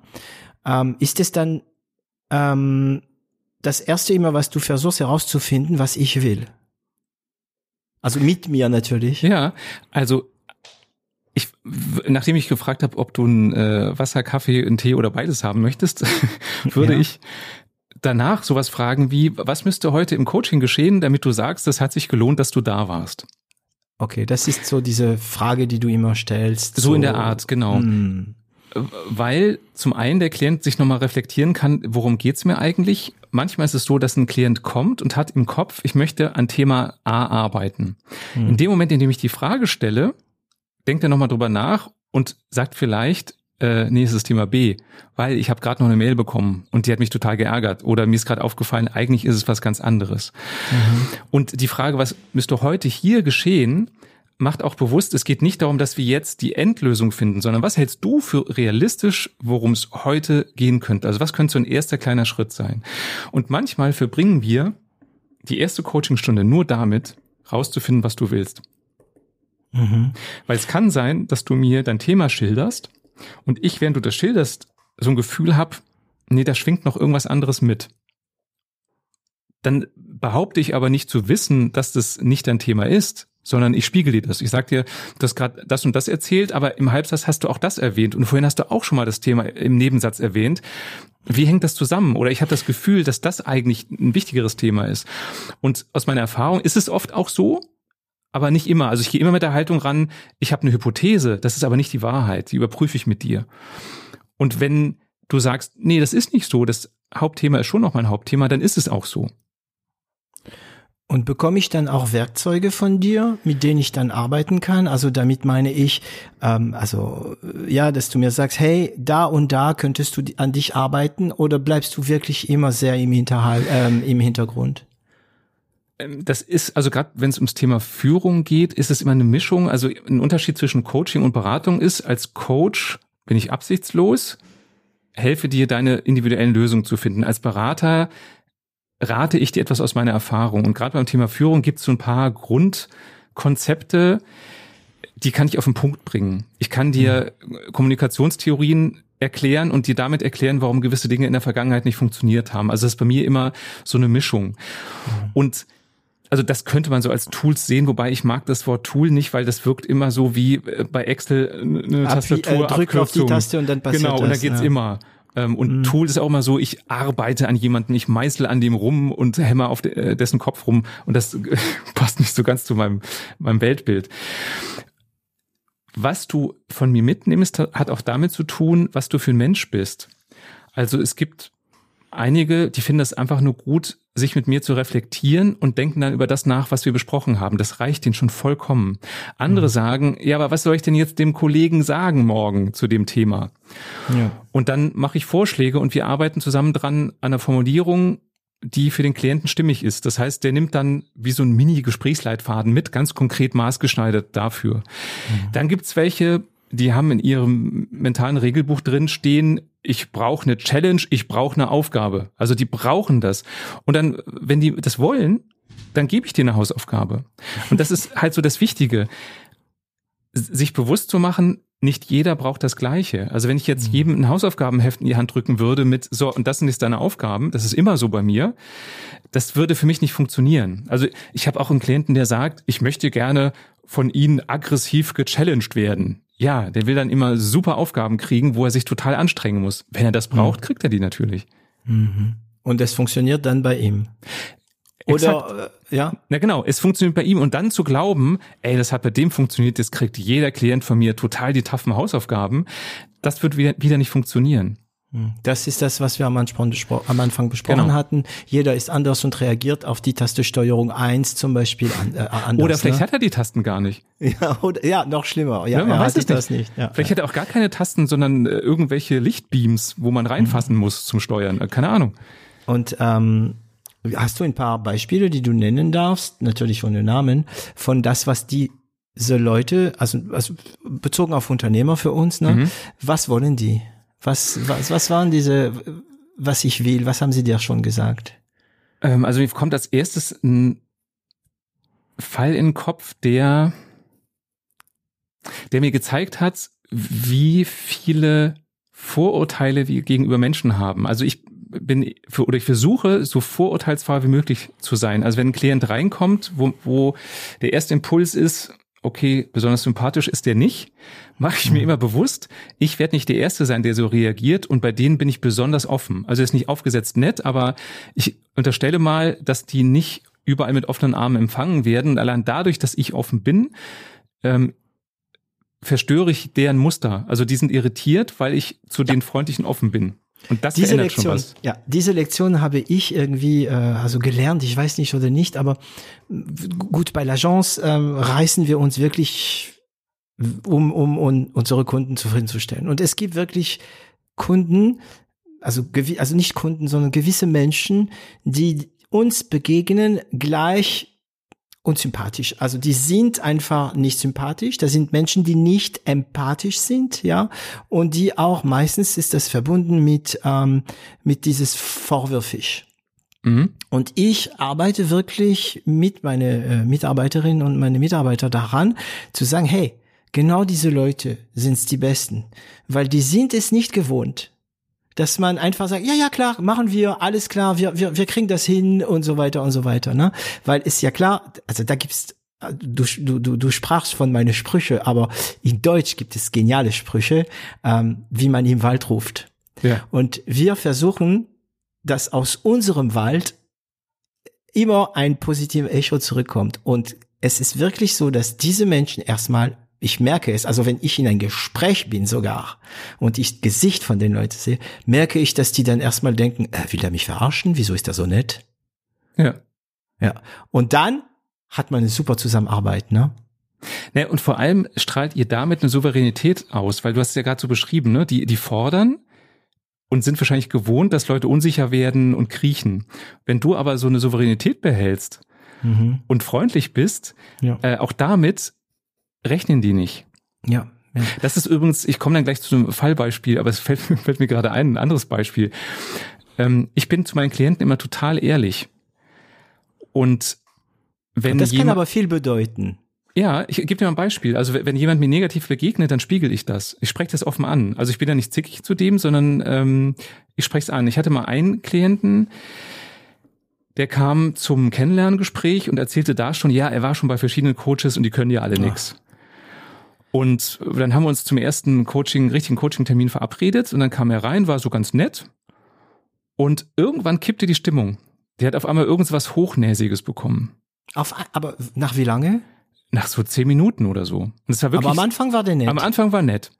Also es war Aha. wirklich so ein, so ein Bruch. Und dann habe ich ihm das gespiegelt und habe äh, ihm gesagt, ich habe das Gefühl, irgendwas ist gerade passiert und ihre Stimmung hat sich gekippt. Sie wirken auf einmal äh, nicht mehr auf Augenhöhe mit mir, sondern als würden sie über mir stehen. Hm. Und dann guckte er mich an und sagte, ja, weil, und dann hat er es erklärt. Nach unserem Vorgespräch hatte er eine Fantasie, wie unser Coaching abläuft. Und er hatte sich wirklich exakt überlegt, was passiert. Also er hat sich überlegt, er klingelt. Ich mache auf, ich begrüße ihn, ich bitte ihm was zu trinken an. Das habe ich alles erfüllt. Das war genauso, wie er sich das vorgestellt hatte. Und dann, ich weiß nicht mehr, was es war, dann habe ich aber am Anfang irgendeine Frage nicht gestellt, die ich in seiner Fantasie hätte stellen müssen. Oder in seine Vorstellung eines guten Coach. Ja. Wahrscheinlich, mhm. oder so, genau. Mhm, mh. Und also das zum Thema Konflikte. Ich mag es möglichst früh, sowas zu klären, weil er hat es von sich aus ja nicht angesprochen. Er hat ja nicht verbalisiert, äh, warten Sie mal gerade, jetzt haben Sie gerade das und das gemacht, ich habe aber das und das erwartet, sondern er hat einfach mich abgewertet. Und ich habe ihm dann gesagt, okay, ähm, wenn ich der nächste Coach auf Ihrer Liste sein soll, der es auch nicht kann, dann stehe ich leider nicht zur Verfügung. Und dann guckte er mich an, fing total an zu lachen und sagte, endlich mal einer, der ehrlich ist. Und er ist jetzt seit vier Jahren Klient, also kommt immer mal wieder vorbei. Mhm. Okay, ähm, da geht wieder mal ein bisschen Feuerwerk in meinen Kopf an Fragen. Erste, wie triffst du den Ton? Also ich, ich stelle diese Frage bewusst, weil für uns Unternehmer ist es manchmal sau wichtig, bei gewisse Aussage ist der Ton sau wichtig. Mhm. Ähm, ich weiß, dass ich einmal in mein Leben den richtigen Ton getroffen habe. Ich, es war verbunden mit Polizei, es war verbunden mit Ausländeraussehen und die Polizisten haben mir eine Frage gestellt und ich weiß, dass ich in meiner Antwort den also sorry, den verdammten Ton getroffen habe. Ja. Okay. Und in dem Moment, wo ich gesagt habe, habe ich gesagt, oh ja, Baby, so besser hättest du es nicht machen können. Jetzt schauen wir mal, was passiert. Aber wie, also ist das ein Thema? Wie triffst du den Ton? Ich treffe auch nicht immer den richtigen Ton. Danke. Wenn, wenn ich ihn, Naja, das, für mich ist immer eine Frage der Selbstreflexion. Wenn ich im Nachhinein eben nicht das denke, was du gerade gesagt hast, also nicht denke, Baby, das war der perfekte Ton, sondern denke, wieso warst du da jetzt so unsicher oder wieso warst du da jetzt so aggressiv, mhm. dann kann ich was lernen dann über mich und kannst das nächste ja. Mal besser machen. Das ist auch so eine Kernbotschaft, die ich jedem nur geben kann. Sei milde mit dir selbst. Also wenn es verboxt, heißt es nicht, dass du es nie besser machen kannst, sondern nimmst doch als Lerneinheit. Mhm. Also ich treffe den richtigen Ton in Momenten, in denen ich eine Selbstsicherheit habe, nicht im Sinne von arrogant, sondern ich weiß, was ich will und ich kann es auch formulieren und gleichzeitig habe ich auch die Offenheit, die Meinung des anderen mir anzuhören. Und wichtig ist da, verstehen heißt nicht recht geben. Also ich kann es mir ja mal anhören und viele glauben, nur weil ich es mir anhöre, gebe ich dem anderen recht. Also gerade auch eine Botschaft an die Chefs, wenn der Mitarbeiter eine andere Meinung hat als ich, sollte ich mir die immer anhören. Mhm. Zum einen, weil der Mitarbeiter danach auch entspannter ist und mir wieder zuhört. Und zum anderen, vielleicht hat er ja eine super Idee, die mir gar nicht bewusst war. Wenn ich aber direkt den ausbremse nach dem Motto, das geht alles nicht, dafür habe ich keine Zeit, interessiert mhm. mich nicht, mhm. Erzeuge ich einen Widerstand beim Mitarbeiter. Also wenn, wenn ich mir sicher bin und das hinkriege, mich wirklich für den anderen zu interessieren, dann ist es der richtige Ton, weil der andere merkt bei mir eine unheimliche Klarheit. Das gibt demjenigen eine Sicherheit und merkt aber auch eine Wertschätzung, weil ich mich für den anderen interessiere. Und das ist eine gute Basis, um Dinge zu klären. Und auch eine Sache ist, die Leute, also anzuhören, zuzuhören, ist überhaupt nicht das gleiche mit ausreden lassen. Stimmt. Gut. Ja. Ja. ja. ja und ähm, lass mich ausreden äh, wenn mir jemand sagt, lass mich ausreden, weil ich, ich meine, ich bin ja wie die anderen, ne? manchmal unterbreche ich, lass mich ausreden, dann denke ich immer, nein, nein, du lässt diese Person nicht ausreden, du hörst zu. Und ähm, ich glaube, für mich ist es, du hörst nur zu, wenn du bereit bist zu vergessen, was du sagen wolltest. Ja, das ist schön. Ja, und zwar, wir sind im Gespräch. Jetzt, also mit, mit dir ist es mir schon, also ich muss das können, natürlich, wenn ich zwei Stunden lang Podcast mit Menschen mache, weil ich habe, ich notiere, du siehst, ne, ich notiere immer nebenher, ne, aber es passiert so oft, ne, du sagst was, dann habe ich eine Idee, wie triffst du den Ton zum Beispiel? Und ich bleib dabei, ich bleib dabei, ich bleib dabei, bis du fertig bist zu reden und ich habe eigentlich gar nicht zugehört. Ich warte nur auf den richtigen Moment, um das zu sagen, was ich sagen will. Und viele vermischen dieses Ausreden lassen und zuhören. Ne? Und ähm, ich bin sogar überzeugt, dass ähm, das auch Geschlecht verbunden ist. Also dass, dass, dass wenn ein Mann mit einer Frau redet oder eine Frau mit einem Mann, dass sich das ändert. Und das bringt mich auch mal zu, zu der nächsten Frage. Ist das Thema bei dir sehr präsent, diese Vier-Ohren-Modell? bei gewisse äh, Klienten. Also Vier-Ohren-Modell sagt, dass wir kurz, ganz kurz, Vier-Ohren-Modell sagt, dass ähm, ab, wenn jemand etwas sagt, nicht alle das gleiche hören. Ne? Die Ampel ist grün, der eine sagt, okay, er, er, er gibt mir die Information, die Ampel in grün, der andere hört, äh, meint ja, ich kann nicht fahren, ja, der genau. dritte hört, oh, er mag mich, weil er mich helfen will und so weiter und so weiter. Also es gibt, genau, das, es gibt das Appellohr, das Beziehungsohr, das Selbstoffenbarungsohr und das, weiß gar nicht, was das vierte ist. Selbst, äh, ja, genau, ja. Genau. Ähm, daran merkst du schon, weil ich nicht weiß, was das vierte Ohr ist. Ich finde es spannend, mir mal so Modelle anzugucken. Mhm. Aber ein Modell kann nie das Leben komplett abbilden. Das ist immer so ein Trugschluss. Wenn ich genug Modelle kenne, verstehe ich das mhm. Leben und das kann auch sehr behindernd sein, weil man dann immer versucht, alles in diese Setzkästen reinzupressen, was man so im Leben kennt. Deswegen mag ich auch keine Persönlichkeitstests, also dieses Reismodell und Diskmodell, wo man Menschen in Farben einteilt. Mhm äh, ja, also ich finde, man kann es für sich selber machen und drüber nachdenken, was man von diesem Testergebnis hält und auch gerne sagen, das stimmt alles nicht. Wenn, wie das früher war, Unternehmen solche Persönlichkeitstests mit Bewerbern machen und anhand des Tests entscheiden, wen sie einstellen. Was das für ein Mensch ist, ja. Was für ein Mensch ist, genau, ist es absolut unseriös. Ähm, aber auch das, dieses, das Grundkonzept, jeder versteht was anderes, das unterschreibe ich 100 Prozent. Ich finde es erstaunlich, wie oft wir uns verstehen und nicht wie oft wir uns missverstehen, weil ähm, jedes Wort, was wir benutzen, hat für jeden von uns eine etwas andere Bedeutung. wie meinen zwar, dass es das Gleiche ist und meinen, wir verstehen uns, tun wir aber gar nicht. Wir kriegen es nur manchmal nicht mit oder es schrammt so gerade am, am unterschiedlich sein vorbei. Ähm, ein Beispiel aus meinem Leben, als ich noch beim Fernsehen war. Ähm, für manche Sendungen braucht man ja so Einspielfilme, ne, so Matzen. Und mein Chef hat irgendwann mal gesagt, ja, ich find's super, wenn du äh, da noch so ein paar Filmchen machst. Mhm. Und das Wort Filmchen habe ich als total abwertend empfunden. So, mhm. so lapidar. Und dann und bin ich er meinte nur etwas Kurzes. Exakt. Ich bin dann irgendwann zu ihm und meinte so, du Kai, äh, du hast ein paar Mal gesagt, äh, ich würde da so Filmchen machen. Das klingt für mich, als wäre das nichts wert. Und meinte er, nein, ich finde die gerade super, die Filme, aber ein kurzer Film ist für mich ein Filmchen. Also so wie du es auch gerade empfunden hast.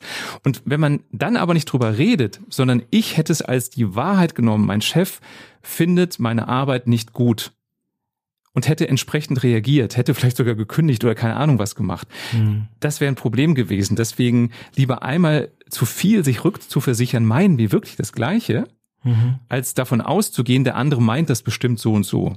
Ja, das ist, ähm, also es gibt ein, ähm, ein Fach, das heißt DATS, Deutsch als äh, Zweitsprache und DAF, mhm. Deutsch als Fremdsprache.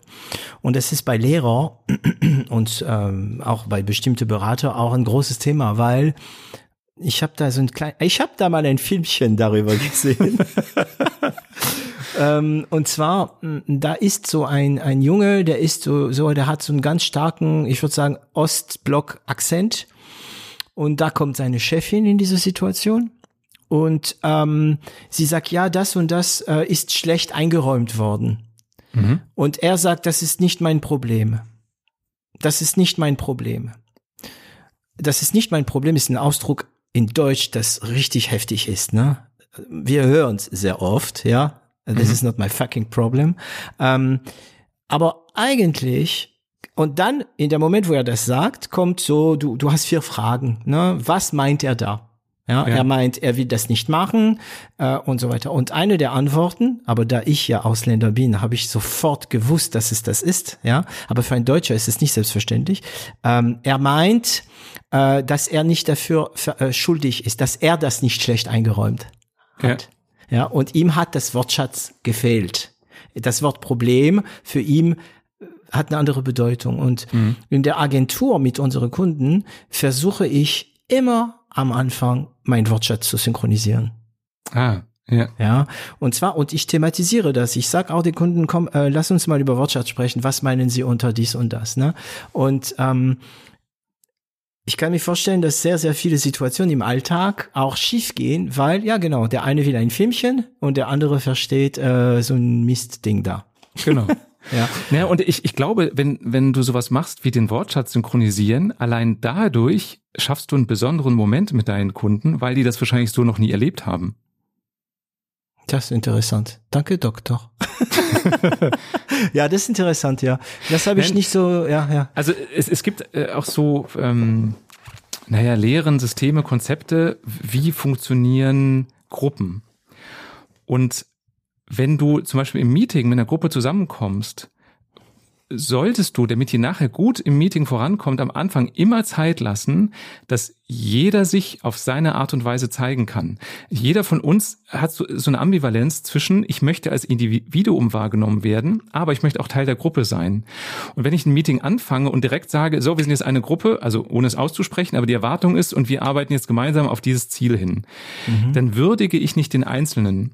Wenn ich mir nur fünf Minuten Zeit nehme, dass jeder mal sagen kann, wie es ihm gerade geht, oder wir mal rumwitzeln, oder wir uns abstimmen über, wie meinst du eigentlich das, wie meinst du das, dann kann sich jeder jeder zeigen als Individuum und dann ist jeder auch eher bereit, sich unterzuordnen und als Team zusammenzuarbeiten. Hm. Also du coachst auch Teams, ne? Ich coach auch Teams, genau. Ich, ich mache mal gerade den Bogen wieder zu dem, was du vor gefühlt 20 Minuten gefragt hast, was so die Unternehmerthemen sind. Also ähm, zum einen sowas wie äh, Teams, die Konflikte haben. Also ich hatte jetzt in letzter Zeit gehäuft sowas, dass ich so Teamworkshops hatte, weil in einem Team alle sich misstraut haben mhm. oder weil bei ähm, einer großen Firma in Hamburg zwei Teams das Gefühl haben, dass sie gegeneinander arbeiten und jedes Team dem anderen vorwirft, dann die äh, unterlaufen uns, nein, die unterlaufen uns. Und dann mache ich halt Workshops, wo die Themen konkret angesprochen werden und dann überlegt wird, was steckt dahinter. Und auch da ist es meistens so, dass Dinge einfach nicht geklärt wurden Also, dass es keine böse Absicht ist, sondern jeder mhm. hat eine andere Erwartung und hat aufgrund von, ich nenne es immer Indizien, also wie so ein Detektiv, der irgendwas findet, ein Indiz und daraus ableitet, das kann nur so und so gewesen sein und nimmt das als Wahrheit, ohne mal zu überprüfen, ob das wirklich der Hintergrund ist, warum gewisse Dinge so sind, wie sie sind. Mhm. Erkennst du, also ja, ich, ich glaube, ich kenne einen Teil deiner Antwort, aber ich stelle die Frage zu, zu, trotzdem. Erkennst du also gibt es tatsächlich in den verschiedenen Gruppen ähnliche Rollenverteilung? Ähm, ja, und eine ganz klare Antwort ist Jein. Also ich, ich weiß, es gibt Konzepte, die sagen, ein gutes Team muss bestehen aus und dann gibt es so bestimmte Charaktere. Mhm. Auch da wieder, wir Menschen sind so multidimensional, dass man uns nicht in irgendwelche Kästchen stecken kann. Und es, klar, es gibt im Team oft jemanden, der so der, der, der Anführer ist, entweder der offizielle oder der inoffizielle. Nur in der Art, wie die Führung geht, ob das jemand ist, der dominant auftritt oder der hintenrum jemanden instrumentalisiert, das sind dann wieder Unterschiede. Deswegen in der Essenz kann man sagen, ja, es gibt immer die, die Anführer, es gibt immer die Beeinflusser, es gibt immer die Mitläufer, aber in welcher Gestalt, das ist dann immer ein Unterschied. Hm. Ja, das bringt mir jetzt auch wieder auf eine Frage ähm, durch unsere äh, schöne Iteration. Ähm, du hast angesprochen Leute, die dann im Hintergrund äh, werkeln und so weiter. Ich habe schon, ähm, ich glaube, das haben wir alle schon in meinem Leben also früher in meinem früheren Leben, als ich äh, kurz mal Angestellte war, Kontakt zu Leute haben, die ich heute mit etwas mehr Erfahrung und etwas mehr Flasche, also mehr Flasche heißt äh, mehr mehr Erfahrung, mhm. mit etwas mehr Flasche ähm, bezeichnen kann als toxisch. Mhm. Und in meine Gespräche mit Unternehmer, meistens off, nicht bei 0 auf 1, es wird bei 0 auf 1 nicht thematisiert, aber in meine Gespräche mit Unternehmerinnen oder Unternehmer kommt immer wieder dieses Thema toxische Persönlichkeiten. Kannst du bestätigen, gibt es sowas? Ja. Auch, auch wenn es schwer für dich ist, wahrscheinlich so nee, den, mit dem Finger zu zeigen, aber ja. Nein, nee. Also ähm, es gibt auch Studien darüber. Es gibt die sogenannte dunkle Triade. Also es sind drei toxische Persönlichkeitstypen. Aha. Ähm, es gibt einmal den ähm, Psychopathen, dann gibt es den Machiavellisten und es gibt den Narzissten. Okay, der Machiavellist ist mir jetzt von vornherein, würde ich sagen, fast der sympathischste, ja. weil ich stehe auf Machiavelli. genau. Okay, also erzähl mal. Also der erste war. Also der Machiavellist, der instrumentalisiert andere für seine Zwecke. Mhm. Der Psychopath, der mag es einfach, Menschen zu manipulieren. Also das Ziel ist ihm fast egal, sondern er mag es einfach, Menschen als mhm. Marionetten zu benutzen. Das ist sein Ziel eigentlich. Das sein ist eigentlich Ziel sein Ziel, mhm. Äh, zu manipulieren. Und der Narzisst, den geht's nur um sich selbst. Der möchte gefeiert werden und verehrt werden. Mhm. Ähm, und es gibt Studien, dass Psychopathen gute Führungskräfte sind, weil sie eben Menschen steuern können, manipulieren können. Moment, gute oder erfolgreiche? Also äh, das vollkommen recht erfolgreiche. Okay. Und ich habe mal eine Psychologin kennengelernt, sage jetzt aus bewussten Gründen nicht den Namen. Mhm. Die wurde von einem Konzern engagiert, der diese Studie gelesen hat, dass Psychopathen sehr einflussreiche Führungskräfte sind und haben sich gedacht, dann sollten wir doch gucken, dass wir möglichst Psychopathen einstellen für höhere Führungspositionen. Und dann hat diese Psychologin im Auftrag einen Test erstellt, einen Persönlichkeitstest, mit dem man herausfindet, wer ein Psychopath ist. Musst du mir vorstellen. Okay. Das ist, okay. Und? Ja. Hat's ähm, geklappt? Ich, ich habe mit der nicht mehr gesprochen. Ich weiß nicht, ob daraus was geworden ist. Ähm, die Erfahrung inzwischen ist aber, ja, ein Psychopath kann Menschen dazu bringen, Höchstleistung zu bringen, kann einen Menschen dazu bewegen, Dinge zu tun, die er vielleicht gar nicht tun möchte. Der Haken bei der Sache ist, er verschleißt aber auch Menschen. Das heißt, mit einem psychopathischen Leader erreichst du schnell deine Ziele, musst aber dein Personal ständig austauschen, weil der die einfach verbrennt. Also kurzfristig gesehen, mal vom ethischen abgesehen, ist es schlau, einen Psychopathen in die Führung zu stellen. Mhm mittelfristig gesehen ist es das äh, eines der schlechtesten Dinge, die du tun kannst. Also wenn ich gut verstehe, der Machiavellist würde einen Psychopath einstellen. Wahrscheinlich. Wahrscheinlich. Ja, ja. ja. okay. Äh, okay, das heißt, mh, ich habe also durch 0 auf 1, ich stelle oft die Frage, bei dir kann ich diese Fragen natürlich reflektieren. Ich stelle oft ähm, die Frage zu meinem Gesprächspartner, Partner, bist du ein guter Menschenkenner? Ähm, wenn du Leute einstellen willst, ähm, erkennst du, ob sie zu dir passen, ob sie gut sind oder nicht gut. Und manche also alle haben eine Antwort dazu. Ich habe ja natürlich auch meine Antwort als Unternehmer zu diesem Thema. Ja, also ich bin super Menschenkenner. Ja, äh, andere sagen, ich bin super schlechter Menschenkenner. Die Antworten sind selten ausgewogen. Ich sagen, ja, ich bin nicht schlecht oder so. Gibt es Menschenkenner? Also ich glaube ja, dass wir alle von Natur aus gute Menschenkenner sind. Und das hat damit zu tun, dass wir alle ein Steinzeitgehirn haben ich werde dir erklären, was ich damit meine. Also wir glauben ja alle, dass wir so super rational wären und vom Verstand getrieben sind. Die Wahrheit ist aber, dass unser Gehirn sich im Laufe der Evolution nicht komplett umgebaut hat, sondern das wurde um Module erweitert und zwar so, dass das die alten Module sind ganz unten und die neuen ganz oben. Das neueste ist das Großhirn. Das heißt, Reptil ist unten. Genau, sehr gut. Mhm. Das Reptil, Säugetiergehirn, also mal ganz grob, ähm, und oben ist das das Großhirn. Mhm. Ähm, und wenn wir Stress haben, dann heißt das für unser Gehirn immer, oder Stress ist immer eine Reaktion auf Lebensgefahr in Anführungsstrichen. Daran merkst du schon, wie irrational wir sind, wenn eine Mail dafür sorgt, dass unser Puls hochgeht, was bei unseren Vorfahren passiert ist, wenn der Säbelzahntiger um die Ecke gekommen ist. Wegrennen. Ach, stimmt ja, stimmt. Also, Moment, Moment, ich muss das kurz stehen lassen. Bitte. Ja, das stimmt. Manchmal kriegt man eine Mail, man hat es noch nicht mal geöffnet. Mhm. Man sieht nur den Betreff. Und wir Oder kriegen einen Adrenalinschub. Und eigentlich sagt uns unser Körper, renn weg. Genau. Also äh, Stress heißt ja immer, dein Körper wird bereit gemacht, wegzurennen oder zu kämpfen. Hm. Ja, ne, also ja, ja. Stress bedeutet, Blutzucker wird ausgeschüttet, Atmung ja. wird tiefer, ähm, Verdauung wird eingestellt, äh, Muskeln werden versorgt mit, mit Sauerstoff angereicherten, mit Blutzucker angereicherten Blut, so dass du Energie hast. Also das heißt Stress und allein das sich bewusst zu machen, wie, wie mhm. wenig wir uns bitte ernst nehmen sollten und wie wenig wir glauben sollten, dass wir so hochentwickelt sind und so rational ja, wir sind. sind nur, wir sind eigentlich nur ein, ein, ein, also ich meine, der Mensch war vor 2000 Jahren, nee, vor 200.000 Jahren auch viel entwickelter als alles, was es gegeben hat, also in seine Sicht der Sache. Ne? Wir sind ja. einfach nur ein, für mich sind, ist der Mensch heute einfach nur auf dem Weg zu was anderes. Ja.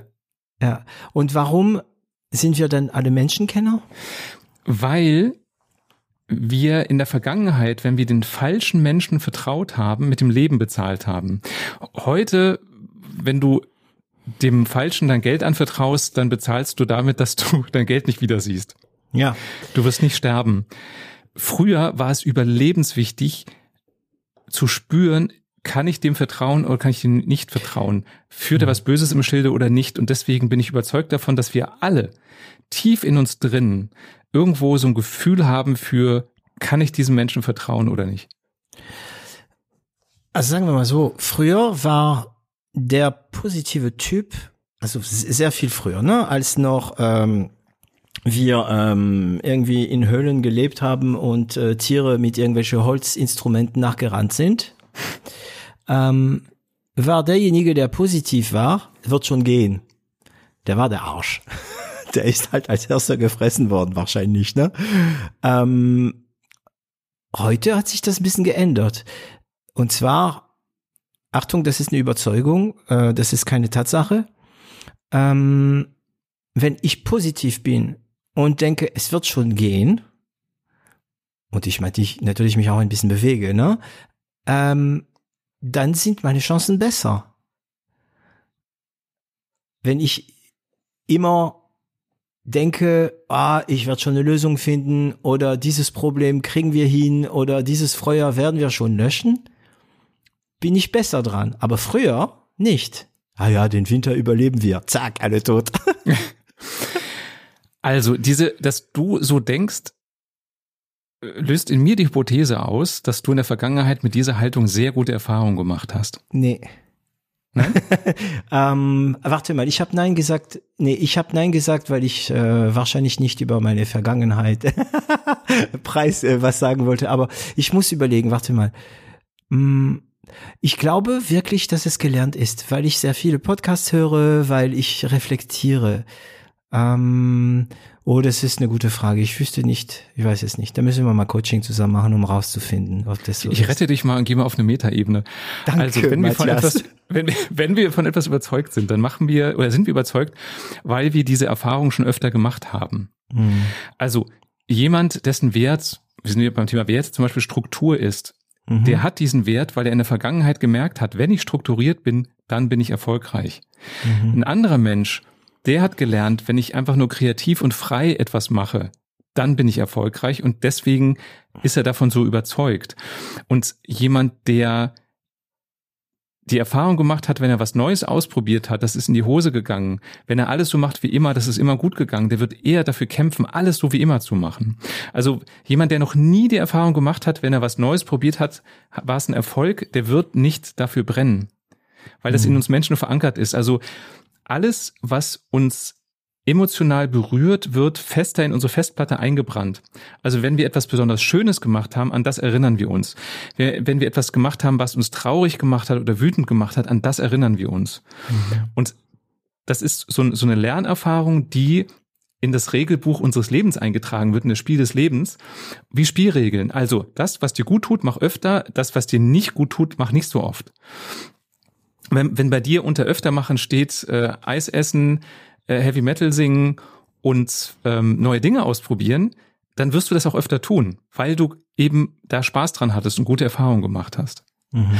Und ich glaube, auch in der Steinzeit, da werden einige draufgegangen sein, dabei Dinge neu zu machen. Ja. Es werden aber auch einige überlebt haben und die werden äh, für den Fortschritt verantwortlich gewesen sein. Also ich stell mir immer so vor, der, der das Rad erfunden hat, da werden ganz viele gewesen sein, die den äh, davon abhalten wollten und gesagt haben, du bist, wir das nicht so gemacht. Ge- genau. Eigentlich geht nicht.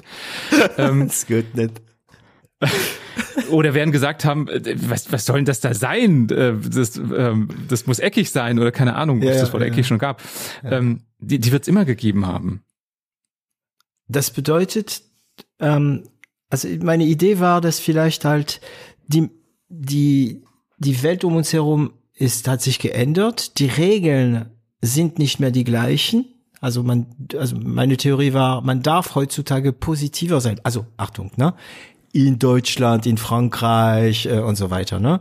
Man darf positiv sein, man darf, ähm, man kann Erfolg haben, äh, wenn man denkt, wird schon schief gehen. Ähm, oh, das, und die Theorie war, wir tun das aber nicht, weil wir noch diesen alten Gehirn in uns haben, der sagt, hey Alter, sei vorsichtig. Genau so. Mhm. Also, zum einen sagt unser Steinzeitgehirn, alles Neue ist gefährlich. Das war in der Steinzeit schlau. Also wenn jeder jedes wilde Tier, was da so um die Ecke kommt, was er nicht kennt, gestreichelt hätte, weil es so süß oh, aussieht. Guck mal, kuschelig.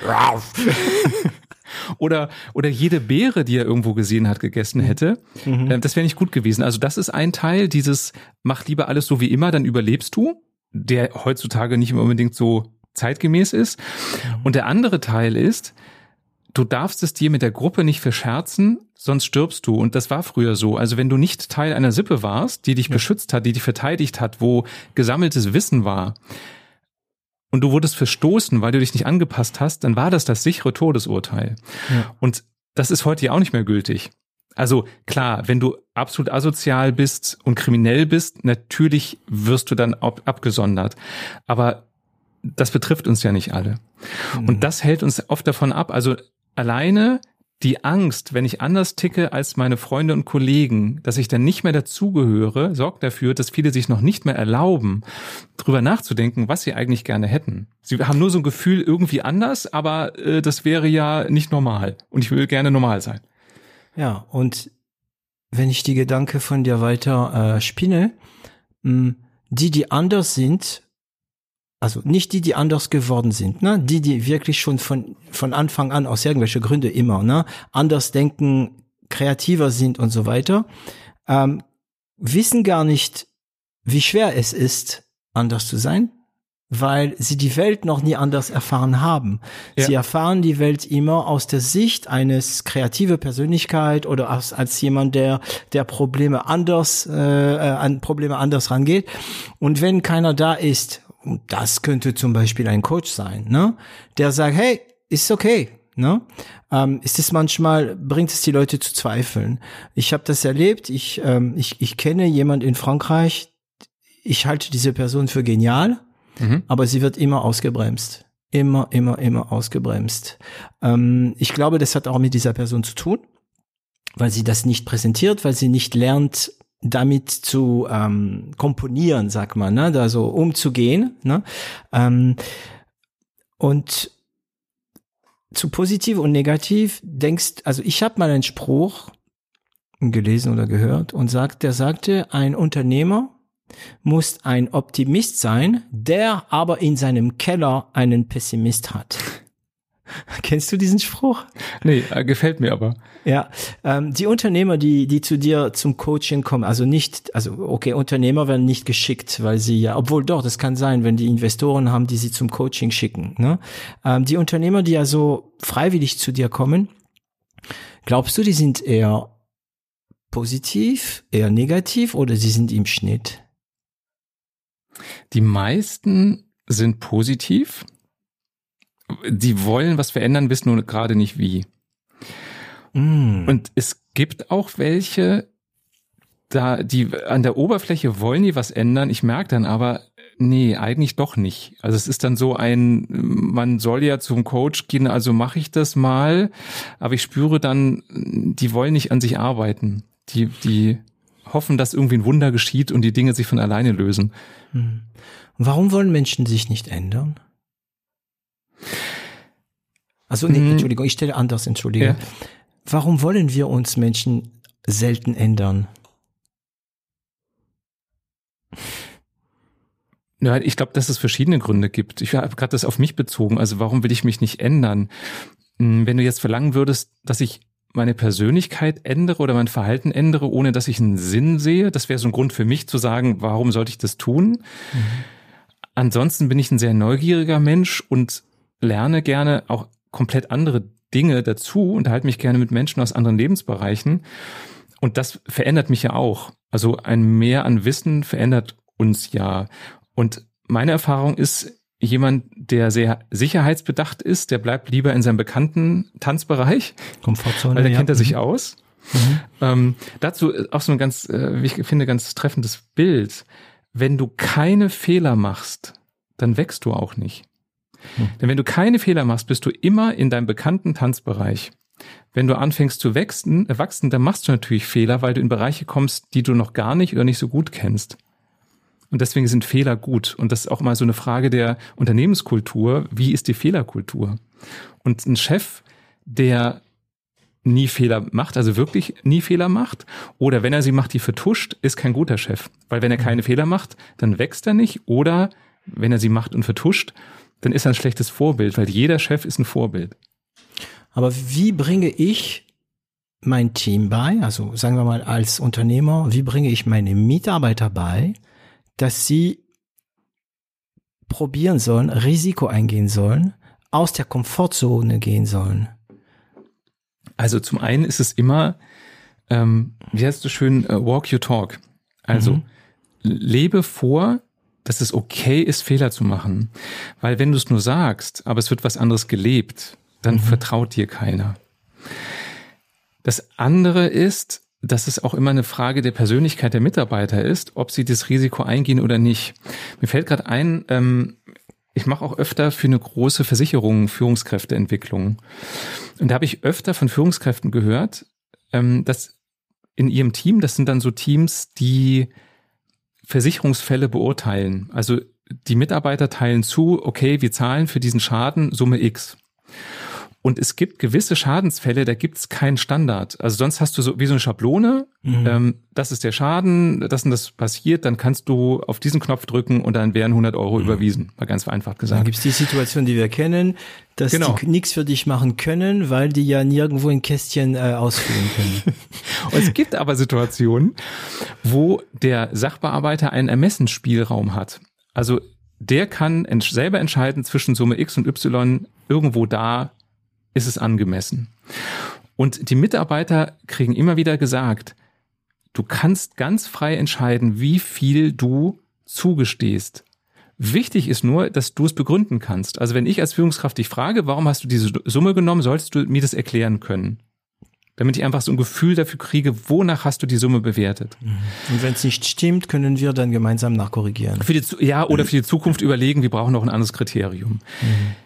In der ganzen Historie ist noch niemand gefeuert oder abgemahnt worden, wenn er da vielleicht nicht so schlau ähm, gezahlt Entschieden hat. hat. Mhm. Entschieden hat, genau.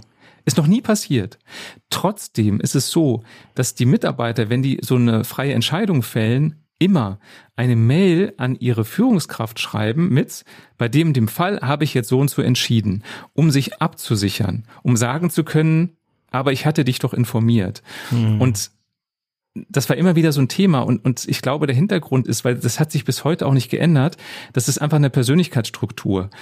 Ähm, auch wieder das Thema Werte. Wenn jemand Sicherheit liebt und kann schön nach Schema F irgendwelche Kästchen ausfüllen, ist der happy. Ja. Wenn du dem jetzt sagst, du darfst frei entscheiden in diesem Spielraum, wie viel gezahlt wird, das ist für den kein, kein Plus, sondern das Stress. ist eher Stress, genau. Mhm. Ja, das ist das Thema. Ne? Ähm, du hattest vorhin das angesprochen, dass wir alle, also zusammengefasst, dass, die, dass wir die Welt anders erfassen und dass manche Sachen okay sind für einige und für andere nicht. Ja. Und weil ich natürlich ohne dieses extra Kasten Licht, also Kästchen nicht leben kann, ist ein anderer vielleicht glücklich, dass es nicht gibt. Ne? Mhm. Und ähm, äh, das, das, das, also zusammengefasst, mit einem Freund haben wir so einen Spruch und es lautet, dein Traum ist jemand anderens Albtraum. Ja. Ja. Und ähm, eine andere, äh, eine andere Frage, die ich, äh, die da durch deine ganzen Aussagen bei mir aufgefallen ist, ist so, du bist Unternehmer. Du hast natürlich deine Art zu führen zu finden. Arbeitest du da mit deinen Klienten daran? Also was bin ich für ein äh, und was bin ich für ein Führungstyp? Was bin ich für ein Leader, wie man jetzt zurzeit mhm. sagt? Ja, äh, wie kann ich an mein Leadership arbeiten? Das sind bestimmt Themen, die dich auch begleiten, oder? Absolut, genau. Mhm. Für mich ist der Kern oder eigentlich so zwei Kerndinger. Das eine ist, es gibt nicht den einen richtigen Führungsstil um es mal krass auszudrücken, Jesus war genauso ein Führer wie Hitler. Sie waren beide erfolgreich, Geiler aber jeder hat eine komplett also andere ich, Art ja, gehabt zu ja, führen. Ja, ja, ja. Also, wir, also ich muss da natürlich, ich weiß ganz genau, wie du das meinst, okay? Ja. Ähm, ich heiße David und äh, ich kann auch damit was anfangen. Aber ich muss das kurz mal sagen, damit es nicht dumm kommt. Also wir meinen natürlich nicht, dass Jesus ein Führer ist, ja. Wir meinen nur Führungskräfte. Genau. aber Ey, Jesus war genauso ein Führer wie Hitler. Ein Leader, ja. Ja, wie Mussolini, wie de Gaulle äh, oder wie Elon wie Musk. Gandhi. Ja, oh, oh, Gandhi, Hammer. Also für mich, also Gandhi, das ist sowas für. Ja. Boah, Gandhi, wenn ich schon daran denke, wie er an alles rangegangen ist, das finde ich unglaublich. Ja. Okay, ich lasse also, dich aussprechen. Essenz ist, für mich gibt's nicht diese eine Art zu führen. Auch da wieder das Thema, wenn ich auf meine Art führen kann, bin ich in meiner Kraft, bin ich authentisch, dann überzeuge ich. Wenn ich nur Sprüche auswendig lerne, wenn ich versuche, eine andere Führungskraft zu imitieren, mhm. werde ich nicht erfolgreich sein. Weil die Mitarbeiter immer denken, was macht der jetzt? Auf welchem Seminar war der denn? Kann ich dem vertrauen? Das mhm. wird er vielleicht nicht bewusst denken, aber so ein Gefühl, so ein Geschmäckle wird immer dabei sein mit, irgendwie ist das komisch, was der da macht. Ähm, und der zweite Teil, der dazugehört, ist, meine Haltung ist, in der Führung ist alles erlaubt, solange du es bewusst machst. Also, wenn du deine Mitarbeiter immer anschreist und dich dann wunderst, dass sie dir nicht um den Hals fallen und nicht super motiviert sind und nicht bereit sind, mehr zu leisten, dann stimmt was nicht. Mhm. Wenn dir vollkommen klar ist, wenn du einen Mitarbeiter anschreist, macht er vielleicht in dem Moment, was du willst, aber du verbrennst ihn mit der Zeit und du schreist ihn trotzdem an, dann ist es in dem Sinne okay, dass du es in vollem Bewusstsein machst mit den Konsequenzen. Mhm. Und für mich hat eine Führungskraft auch ähm, Facetten. Also es gibt Momente, da bist du halt mal der autoritäre Chef, der sagt, Leute, tut mir leid, aber wir müssen jetzt Gas geben, bitte mach das jetzt fertig. Und im nächsten Moment, am, am nächsten Tag kannst du wieder der sein, der sich Zeit nimmt, der zuhört äh, und so weiter.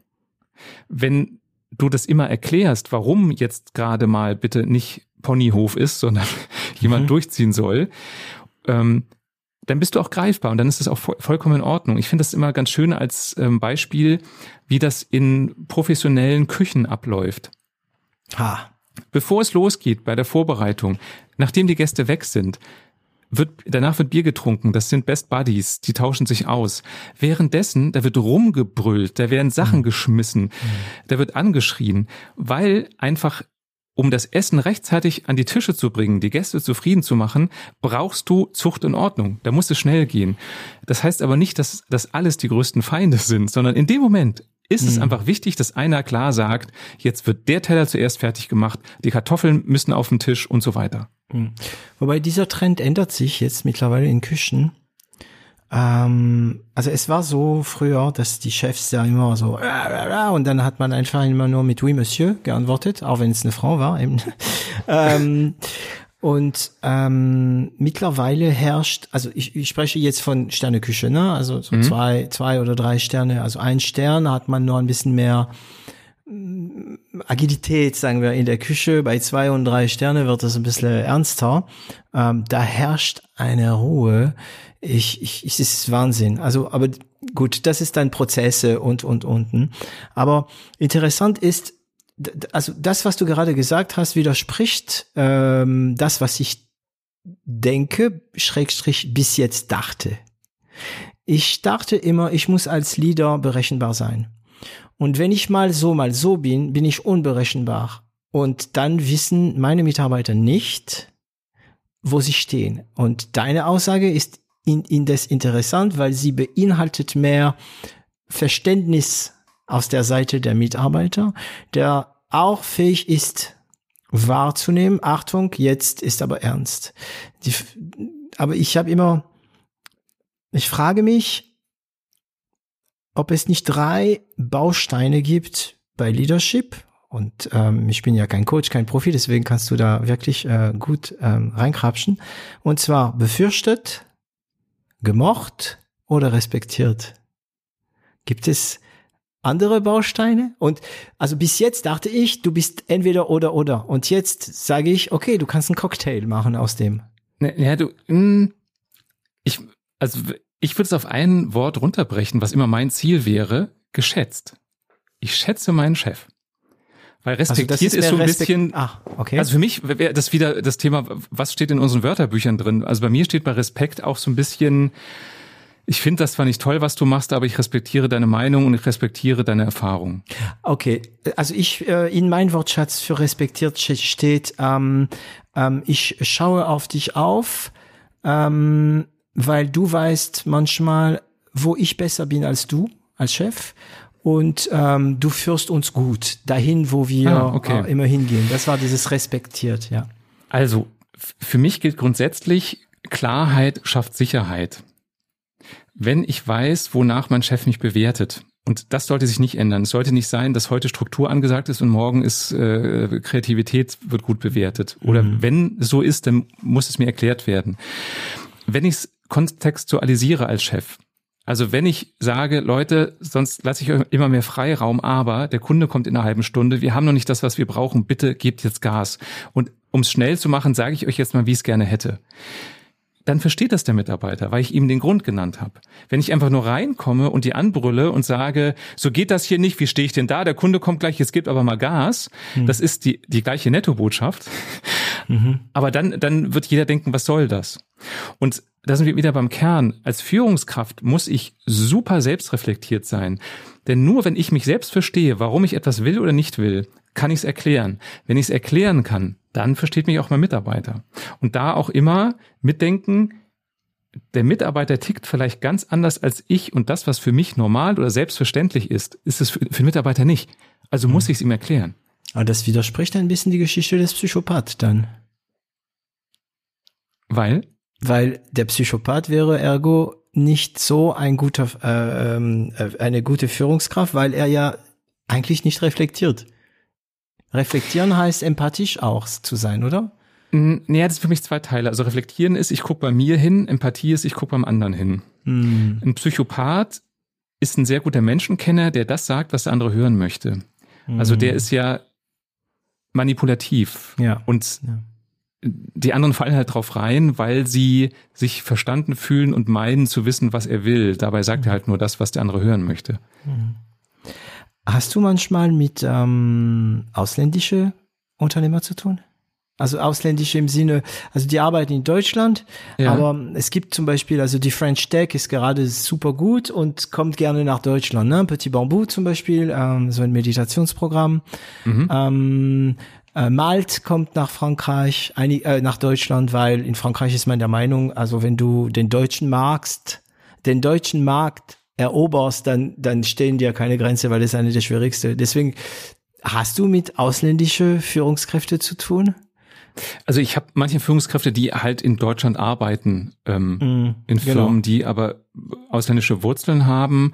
Und ich habe für manche Unternehmen mache ich Führungskräfte Seminare und da kommen die Teilnehmer aus verschiedenen Ländern. Das ist aber dann innerhalb von Unternehmen. Merkst du Das- große Unterschiede? Ja, Wahnsinn, oder? das, das ist, ähm, es ist spannend und gleichzeitig auch äh, anstrengend, weil mh, bei mir in Seminaren lebe ich über eine Kultur, die ich auch als Führungskultur den Teilnehmern mitgeben möchte. Und ein Teil davon ist das Thema Klarheit. Und äh, sowas wie Störungen haben Vorrang. Also wenn ein Teilnehmer etwas irritiert oder stört, hat er jederzeit das Recht, das zu sagen, denn dann können wir noch was dran ändern. Wenn einer danach in Bewertungsbogen schreibt, dass irgendwas gefehlt hat oder zu lang war oder zu kurz war, kann ich nichts mehr ändern. Und das bei jedem Seminar bespreche ich das am Anfang und frage sie, geht ihr damit? Und alle nicken und sagen, ja, wenn uns was stört, sagen wir das. Und es gibt verschiedene Nationalitäten, die nicken am Anfang, die würden das aber niemals sagen, wenn sie was stört. Also Ja. gerade aus dem asiatischen Raum, Weil du sonst dein Gesicht verlieren würdest, wenn sie das tun würden. Wahrscheinlich. Oder ähm, ich hatte letztens einen Inder in der Gruppe und der hat was gesagt, das war so wow, weil ich so könnte ich nie denken. Aber ich fand es beeindruckend. Der hat gesagt, ich habe in dem Punkt eigentlich eine andere Meinung als du. Weil du aber der Trainer bist, übernehme ich jetzt deine Meinung. Ja. Ja, ja. Ja. Es könnte auch aus Japan kommen. Mhm. Sowas. Ja. Weil man macht erstmal, wie der Meister macht. Und dann kann man äh, seine eigene Suppe kochen. Ja, das ist krass. Also, ja. Und da hat er das, Moment, viel interessanter ist, wie hast Ja. du reagiert? Ähm, also ich habe kurz, war kurz überrascht. Ja. Und ähm, ich habe ihm dann gesagt, also er muss nicht meine Meinung übernehmen, wenn er sie nicht teilt. Für mich wäre das auch okay, wenn er bei seiner bleibt. Mhm. Nur weil ich der, der Trainer bin, heißt das nicht, dass ich die Wahrheit kenne. Und dann hat er gesagt, okay, wenn du das sagst, dann mache ich das. Nee, Weil- er hat so, ähm, sagen wir so, indifferent geantwortet, zu einem, ah ja, okay. Ja. Ich habe irgendwo gelesen, dass ähm, für uns die Arbeit mit den Inder am, also schwer ist, weil wir das Leben und vieles auch als eine Linie sehen, während die das eher wie ein Kreis sehen. Hm. Mhm. Und das führt natürlich zu eine ganz andere Gedankenwelt. Ähm, ein Thema möchte ich auch gerne, also mit dir äh, sprechen. Du sprichst immer das Wort authentisch, Authentizität und so weiter und so weiter. Was heißt es, authentisch zu sein für dich, also in deinem Wortschatz? Und inwiefern kann authentisch sein für eine Führungskraft, für ein, für ein Leader ähm, gut sein? Und auch noch äh, zum Weiterdenken, inwiefern kann es auch schlecht sein? Mhm. Also authentisch zu sein heißt für mich echt sein. Ähm, wenn man es mal so ein bisschen psychologisch sieht, könnte man auch sagen, dass alle Kommunikationsebenen, also verbal, nonverbal, paraverbal, kongruent sind, also deckungsgleich. Mhm. Äh, Moment, verbal kenne ich, nonverbal kenne ich. Und das Paraverbal? dritte, paraverbal? Paraverbal gehört, das ist so zwischen, also ja, es gehört eigentlich zu nonverbal, man kann es aber noch unterscheiden. Also paraverbal auf Deutsch wäre sprachbegleitend. Also mhm. die Lautstärke, in der ich spreche, meine okay. Sprechmelodie, die mhm. Pausen, die ich setze. Mhm. Und nonverbal ist Körpersprache dann? Nonverbal ist Körpersprache, okay. genau. Danke, okay. Also, also ich kann, kongruent. Genau, wenn es äh, kongruent ist, dann wirke ich ähm, authentisch. Also ich kann ähm, lächeln und sagen, schön, dass du da bist. Das habe ich aber para, also ich habe äh, nonverbal durch das Lächeln und mhm. verbal durch meine Aussage die Botschaft gesendet, schön, dass du da bist. Durch das Paraverbale, also die Art, wie ich es gesagt habe, habe ich aber die Aussage geliefert, ich finde es irgendwie blöd oder zumindest nicht toll, dass du da bist. Das wäre jetzt inkongruent. Und wie Menschen haben Antennen dafür zu spüren, ob jemand authentisch, also kongruent kommuniziert. Also es selten, wenn er sich damit nicht befasst hat, wird jemand sagen, oh, du hast gerade inkongruent kommuniziert, weil mhm. du paraverbal eine andere Botschaft gesendet hast als verbal und nonverbal. Mhm. Das wird man nicht sagen, aber man hat so ein Gefühl, Der tiefe irgendwas stimmt, mhm. stimmt da nicht, genau. Genauso ist es so, ähm, die nonverbale Kommunikation ist älter als die verbale. Das heißt, wenn das Gegenüber verschiedene Botschaften liefert auf den verschiedenen Kanälen, werden, wird ein Großteil der Rezipienten das Nonverbale als die Wahrheit nehmen. Deswegen auch, um einen Bogen zu schaffen zum Thema, ähm, wenn jemand was präsentieren muss und glaubt, er ist kein guter Präsentator. Jemand, der für sein Produkt, für sein Projekt brennt, vielleicht immer mal wieder äh sagt, rumstammelt, nicht die perfekten Worte findet, aber begeistert ist, der wird mehr überzeugen, weil ich die Begeisterung spüre, als jemand, der einen perfekt geschliffenen Vortrag auswendig gelernt hat, keinen einzigen Fehler macht, aber nicht begeistert ist. Auch das nochmal zur Ermutigung. Ähm, das Wichtigste, um etwas zu transportieren, ist, dass du für das, was du transportierst, brennst. Und das wird der andere spüren. Mhm. Und zu deiner zweiten Frage, wenn ein Chef authentisch ist und als authentisch deswegen wahrgenommen wird, dann hat er mehr Vertrauen. Also, wenn ein Mitarbeiter sich immer fragt, wie meint er das jetzt? Meint er das ernst? Führt er irgendwas im Schilde? Hm. Wird er sich nicht öffnen? Wenn ich mich als Chef öffne und authentisch bin, öffnet sich auch eher mein Mitarbeiter. Also Vertrauen, sagt man, ist immer ein Vorschussgeschäft. Vertrauen ist ein ganz hohes Gut. Deswegen sagen wir auch, ich habe jemandem mein Vertrauen geschenkt. Der kann das nicht erwarten. Ich habe es ihm gegeben als ein Geschenk. Und Vertrauen ist ein Vorschussgeschäft. Das wirkt dem entgegen, dass jeder wartet, nee, äh, ich halte mich erstmal zurück, der muss erstmal die Hosen runterlassen, der muss erstmal mhm. sich so zeigen, wie er ist. Und wenn ich glaube, dass er echt ist und ich dem vertrauen kann, dann fange ich mal an, auch die Karten auf den Tisch zu legen. Und man kann diesen Teufelskreis am einfachsten durchbrechen, indem man der Erste ist, der ehrlich, authentisch und echt ist. Und deswegen auch nochmal, als Führungskraft bist du immer Vorbild. Wenn du offen und authentisch bist, steigt die Wahrscheinlichkeit, dass deine Mitarbeiter das auch sind. Und als Chef möchte ich doch wissen, woran ich bin bei meinen Mitarbeitern. Da sind wir wieder beim Thema Fehlerkultur. Wenn jemand ehrlich und authentisch ist, wird er eher sagen, ja, Chef, ich habe Bockmist gebaut. Hm. Wenn ja. ich es vorlebe, als ich bin der perfekte Chef, der, der nie äh, Fehler macht, nie Fehler macht, der der perfekt ist, wird der Mitarbeiter das nicht zugeben. Mhm. Und wenn mein Mitarbeiter mir vertraut, dann wird er mehr Ideen liefern. Dann wird er mehr seine Potenziale, seines Potenzials dem Unternehmen zur Verfügung stellen. Mhm. Ist interessant, weil ähm, die der Praxis, glaube ich, zeigt schon, dass viele Leader einfach besser sein wollen als ihre Mitarbeiter. Ja. Was ähm, das Ganze widerspricht, weil wir, also wir wissen, ähm, rational, rational wissen wir, dass man eine Firma nur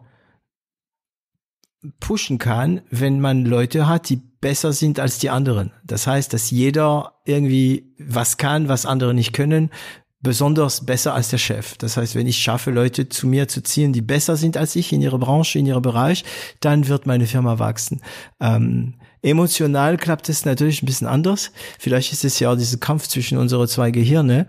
Ähm, und ich weiß nicht mehr, was ich sagen wollte.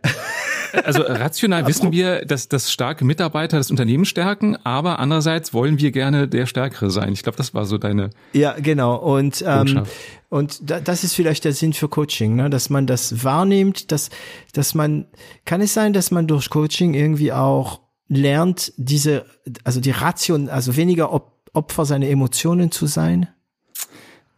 Mm. Opfer nicht, aber. Äh, ja, ja, also es trifft es eigentlich schon. Ich würde es nur gerne so auseinanderfalten, wie, wie, was ich darunter verstehe. Also Emotionen gehören dazu und Emotionen steuern uns. Emotionen sind dann schlecht, wenn ich sie nicht verstehe. Das heißt nicht, Emotionen sind schlecht, die kriegt man eh nicht weg zum Glück. Hm.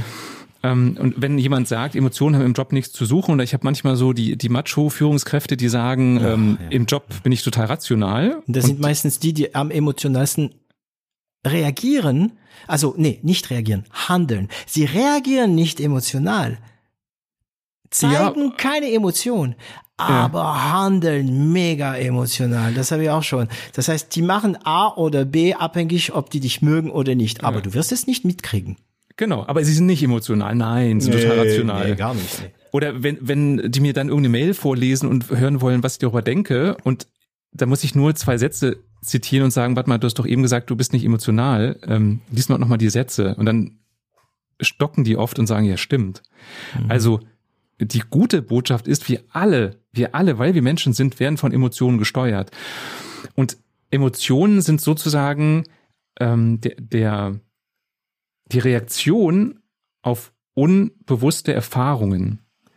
Also wenn etwas nicht so läuft und nicht unseren Erfahrungen entspricht, dann reagieren wir mit Angst oder Wut als Beispiel. Mhm. Und jetzt kann ich versuchen, diese Wut wegzudrücken bei mir beziehungsweise beim Mitarbeiter oder ich kann sie dankbar nehmen als Signal und kann hingucken, kann sagen, warte mal, warum genau bin ich sauer? Mhm. Ah, weil der Mitarbeiter hat es so gemacht und ich hätte es aber gerne so, weil, und das sollte man halt auch für sich analysieren. Warum will ich eigentlich, dass es so gemacht wird? Meine Fantasie, meine Vorstellung, ja. Und wenn ich die, mein, meine Emotion lieben lerne und als Anfang der Analyse benutze, hat es zwei Vorteile. Sobald ich eine Emotion bei mir verstehe, komme ich aus der Emotion raus, weil sie rationalisiert ist. Hm. Wenn ich sie verstehe, kann ich Einfluss drauf nehmen. Das gibt mir wieder mehr Selbstsicherheit wenn ich sie verstehe, kann ich besser kommunizieren. Dann brülle ich nicht nur den Mitarbeiter an vor Wut, was er denn für einen scheiß Job macht, sondern ich kann ihm sagen, lieber Mitarbeiter, mir schwillt gerade der Kamm, weil du hast es so und so gemacht. Ich hatte es so und so erwartet, weil so und so. Mhm. Und deswegen ärgert mich das. Mhm. Der Mitarbeiter wird mich besser verstehen können der muss es nicht toll finden, aber der wird nachvollziehen können, warum ich gerade einen knallroten Kopf in sein Büro und gekommen bin. Du bist dann bin. berechenbar. Und ich, ich genau, halte ich das für einen Vorteil. Genau. Ich halte Berechenbarkeit Absolut. für einen Vorteil. Ne? Genau also wenn so, sie kontrolliert ist, die Berechenbarkeit. Äh, ja, und, und genauso ist es ratsam als Chef, wenn mein Mitarbeiter ausrastet, den nicht runterzuschreien und wegzudrücken und zu sagen, jetzt beruhigen sich erstmal, sondern erstmal sich Zeit nehmen, Verständnis zeigen. Okay, du bist sauer, oder? Mhm. Und oftmals kann der andere das gar nicht benennen. Allein dadurch, dass ich das spiegle und sage, du bist sauer und der andere mhm. denkt darüber nach, sagt, ja, warum mhm. eigentlich genau? Weil du Chef das und das gemacht hast. Okay. Und, und wieso ärgert dich das? Und durch so ein Nachfragen verstehe ich, was der sagt. Da wieder wichtig, halt dich zurück, wie du gerade gesagt hast. Es geht nicht um Ausreden, sondern es geht um Zuhören, es geht um Verstehen. Mhm. Und wenn ich das verstanden habe, ist der schon mal ein bisschen runtergekühlt und dann können wir gucken, wie gehen wir damit um. Und nochmal, verstehen heißt nicht recht geben. Nur weil ich dem ein bisschen Raum lasse, dass der sich finden kann, heißt das ah. nicht, dass ich ihm recht gebe. Okay, aber wo ist der Schalter? Für, also, wo ist der Schalter? Weil meistens, wenn man mit Emotionen beworfen wird, ja, also positiv und eine negative Emotion. Ja. Ähm, also jemand, der ist sauer und, und, und sagt, ja, und das und das und das, hat man diese Tendenz, obwohl man rational weiß, ich sollte jetzt ruhig bleiben, ich sollte jetzt ähm, ähm, keine Emotionen zeigen, sondern versuchen zu verstehen, warum er sauer, und so wie du es beschrieben hast. Mhm. Das wäre rational, emotional kocht man auch.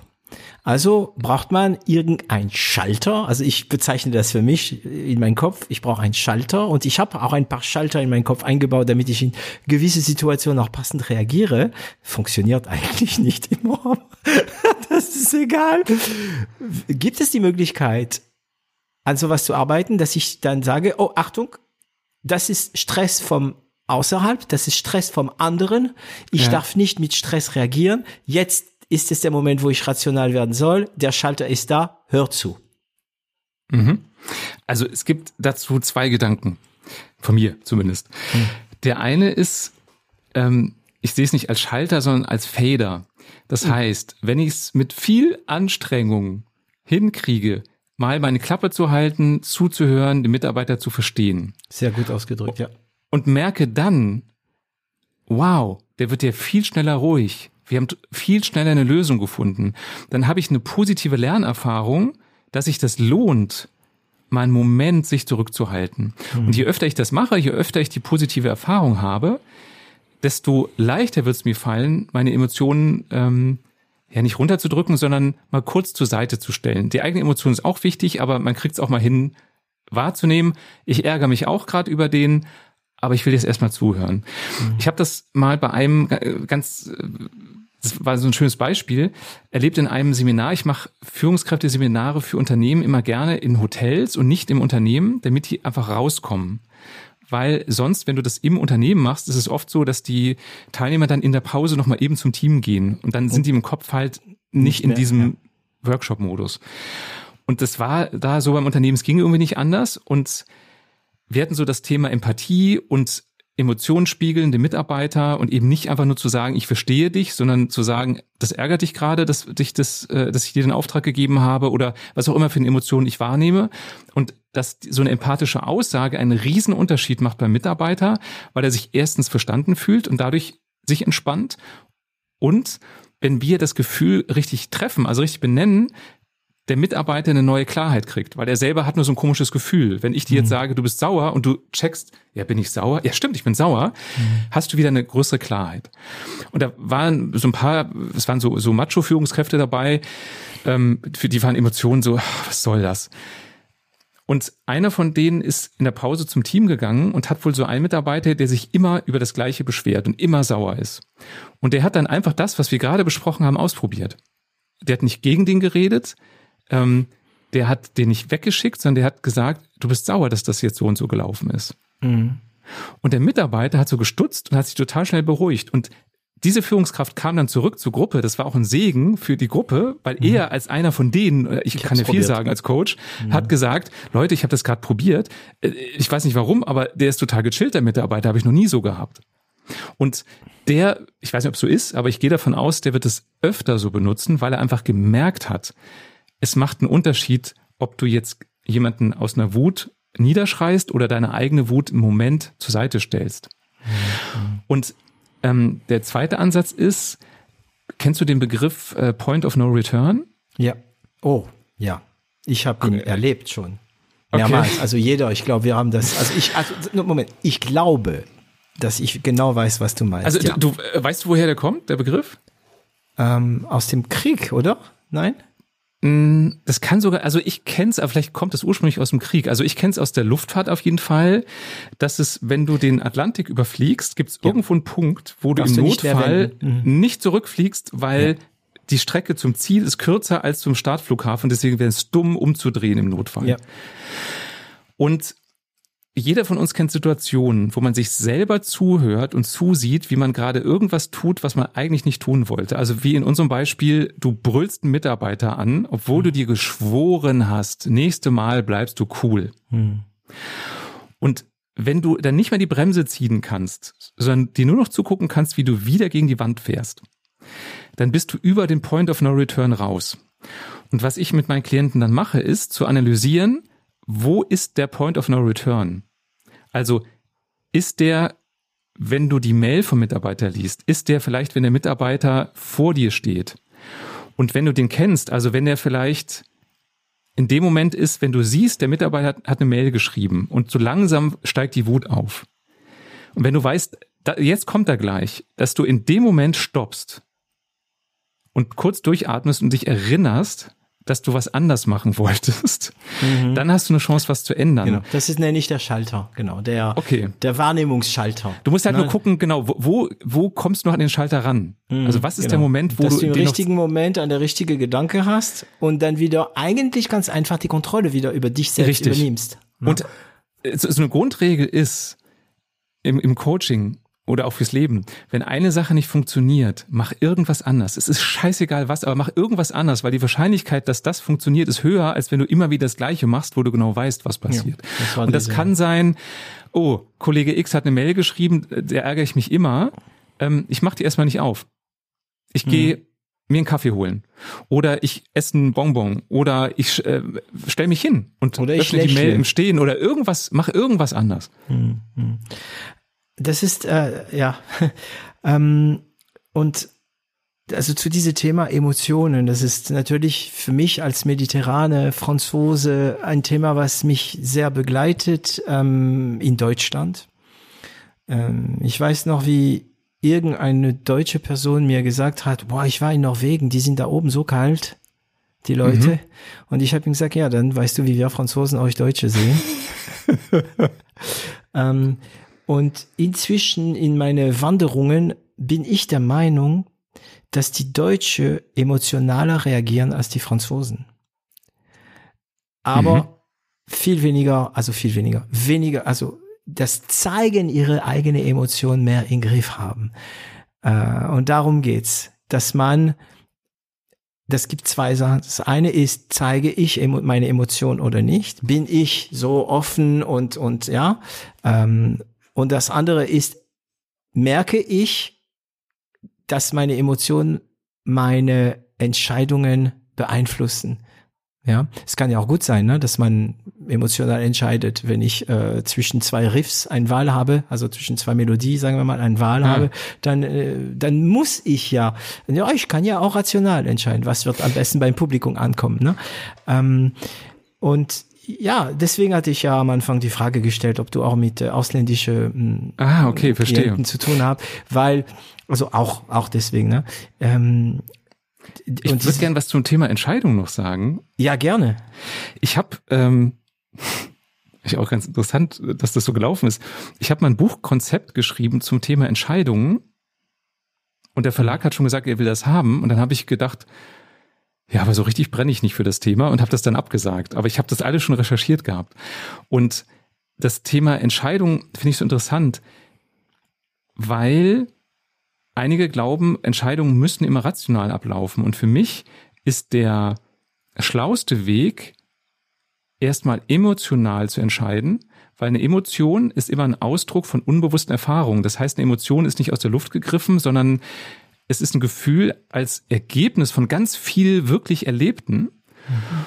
Und wenn ich dann dieses Gefühl habe, ah ja, das ist gut oder das ist schlecht, dann ist zu rationalisieren. Also dann dahin zu gucken, okay, und warum genau finde ich das gut? Okay. Und warum genau finde ich es schlecht? Das ist für mich die perfekte Kombi. Für mich wäre das eine Bauchentscheidung. Weil ich trenne extrem zwischen emotionale Entscheidung und ja. Bauchentscheidung. Ach so, okay. Ja, für mich, siehst du schon wieder Wortschatz, ne? Ja, interessant. Für mich ist eine emotionale Entscheidung etwas, was kommt, ähm, sagen wir mal, mit Adrenalin, ähm, also mit, mit Sachen im Körper, weißt du so, dass dein Körper macht, was du willst. Eine Bauchentscheidung kann für mich reflektiert sein. Die Bauchentscheidung heißt, ich habe Person A, Person B und irgendetwas sagt mir die Person A. Ah, ich verstehe. Weißt ja. du, wie ich meine? Weil ich weiß, wie du meinst. Da gibt's auch diese Weak Signals, ne, diese schwache Signale, die die die da reinfließen, wenn man sie empfängt. Und ähm, emotional ist für mich immer ähm, ich mag den nicht, deswegen gebe ich ihm den Auftrag nicht. Das ist für mich eine emotionale Entscheidung, obwohl er vielleicht der bessere ist für den Auftrag. Guckst du dann genauer hin, woher die Emotion kommt? Bitte? Ja. Guckst du dann genauer hin, woher die Emotion kommt? Also, weil ich mag den nicht, finde ich dann spannend, so, okay, was genau mag ich an dem nicht? Und es kann ja sein, dass ich mit einem ähnlichen Menschen schon mal eine schlechte Erfahrung hatte. Meistens, es kann ja. auch sein, dass der irgendwas hat, was ich auch gerne hätte. boah, der ist immer so souverän, so wäre ich auch mal gerne. Nee, wenn ich dem einen Auftrag gebe, dann komme ich mir ja noch kleiner vor. Ja. Und das ist für mich emotionale Welt.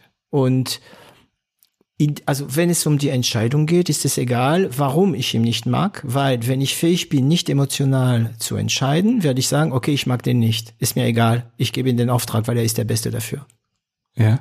Und das ist, das wäre natürlich, das ist der Gral. Ja, äh, ich, ich weiß nicht, wer das kann. Also doch, ich glaube, es gibt Leute, die können das. Also ich, vielleicht ja. Und Aber weißt du, was meine Sorge bei solchen Entscheidungen immer ist? Hm. Dass der Kopf sich zwar in dem Moment dann Ja. durchgesetzt hat, die Vernunft in Anführungsstrichen, du wirst aber immer ein Bauchgrummeln haben, wenn Ja. du mit der Person zu tun hast Ja. und das wird deine Entscheidungen, die Folgeentscheidungen immer beeinflussen. ja, der Bias bleibt. Ja, Der Bias Genau. bleibt. Mhm. Ähm, ich habe mal, ah, wem habe ich da, wer war das? War der Rabbi Leibowitz? Ich weiß nicht mehr. Die haben darüber gesprochen, ähm, über Bias und äh, ich, ich, ich will glauben, dass wenn man weiß, dass man Bias hat, das, also ein Bias ist äh, für, für, für, für Zuhörer, die Vorurteil. das, ein Vorurteil, genau, ähm, dass man versucht, sie auf der Seite äh, zu schieben. Natürlich kommt die Emotion dann auch im Spiel und wird vielleicht bewirken, dass ich seine Arbeit schlecht finde und ich werde aber in diesem Moment, wie du sagst, nicht mehr merken, dass es deswegen ist, Ja. weil ich diese Person nicht mag. Es ist ja sehr es komplex. ist, gibt den sogenannten Confirmation Bias. Das heißt, Mhm. Ja. ich Oh. suche Beweise, Bestätigungen für mein Vorurteil und sage, siehste, habe ich doch gewusst. Ja, ja, das sind diese Leute, die sagen, ich, ich, ich, ich habe super gute Menschenkenntnisse. Manche haben sie, wahrscheinlich tatsächlich. Und manche äh, machen nur Confirmation Bias. Und zwar äh, ähm, in, ein, in einem Vorstellungsgespräch mh, macht man sich seine Meinung über die Person in drei Minuten. Und egal, was diese Person sagt, geht es durch diesen Bias, dieses Confirmation Bias und bestätigt. Ja, ähm, man kann auch sagen, Okay, ein dummes Beispiel. Während der Krieg, also während der Zweiten Weltkrieg, als die Nazis, die in Deutschland Minderheit waren, dürfen wir nicht vergessen, ähm, das darf ich sagen als Ausländer, mh, als die Nazis da waren und es gegen Juden gehetzt worden ist, wenn ein Jude versucht hat, was Gutes zu tun, ging es durch diese Vorurteilsbias und oh, er macht was Gutes, er will uns bestimmt was Böses tun. Ja. Ja, ja. Und das ist es. Ne? Und äh, wenn ich jetzt, es, es kommt eine Person in ein, in ein Vorstellungsgespräch und diese Person ist schlecht angezogen, ich mache mir eine schlechte Meinung und dann werde ich alles so urteilen. Wenn diese Person sagt, ähm, äh, ja, ich bin sehr strukturiert, dann werde ich denken, nein, nein, der ist schlecht angezogen, also kann er nicht strukturiert. Er sagt das doch nur, um mich zu beweisen, dass er es ist. Also ja, ja, ja. Und es ist immer eine Selbstoffenbarung, weil wir damit immer was über uns und unser Weltbild verraten.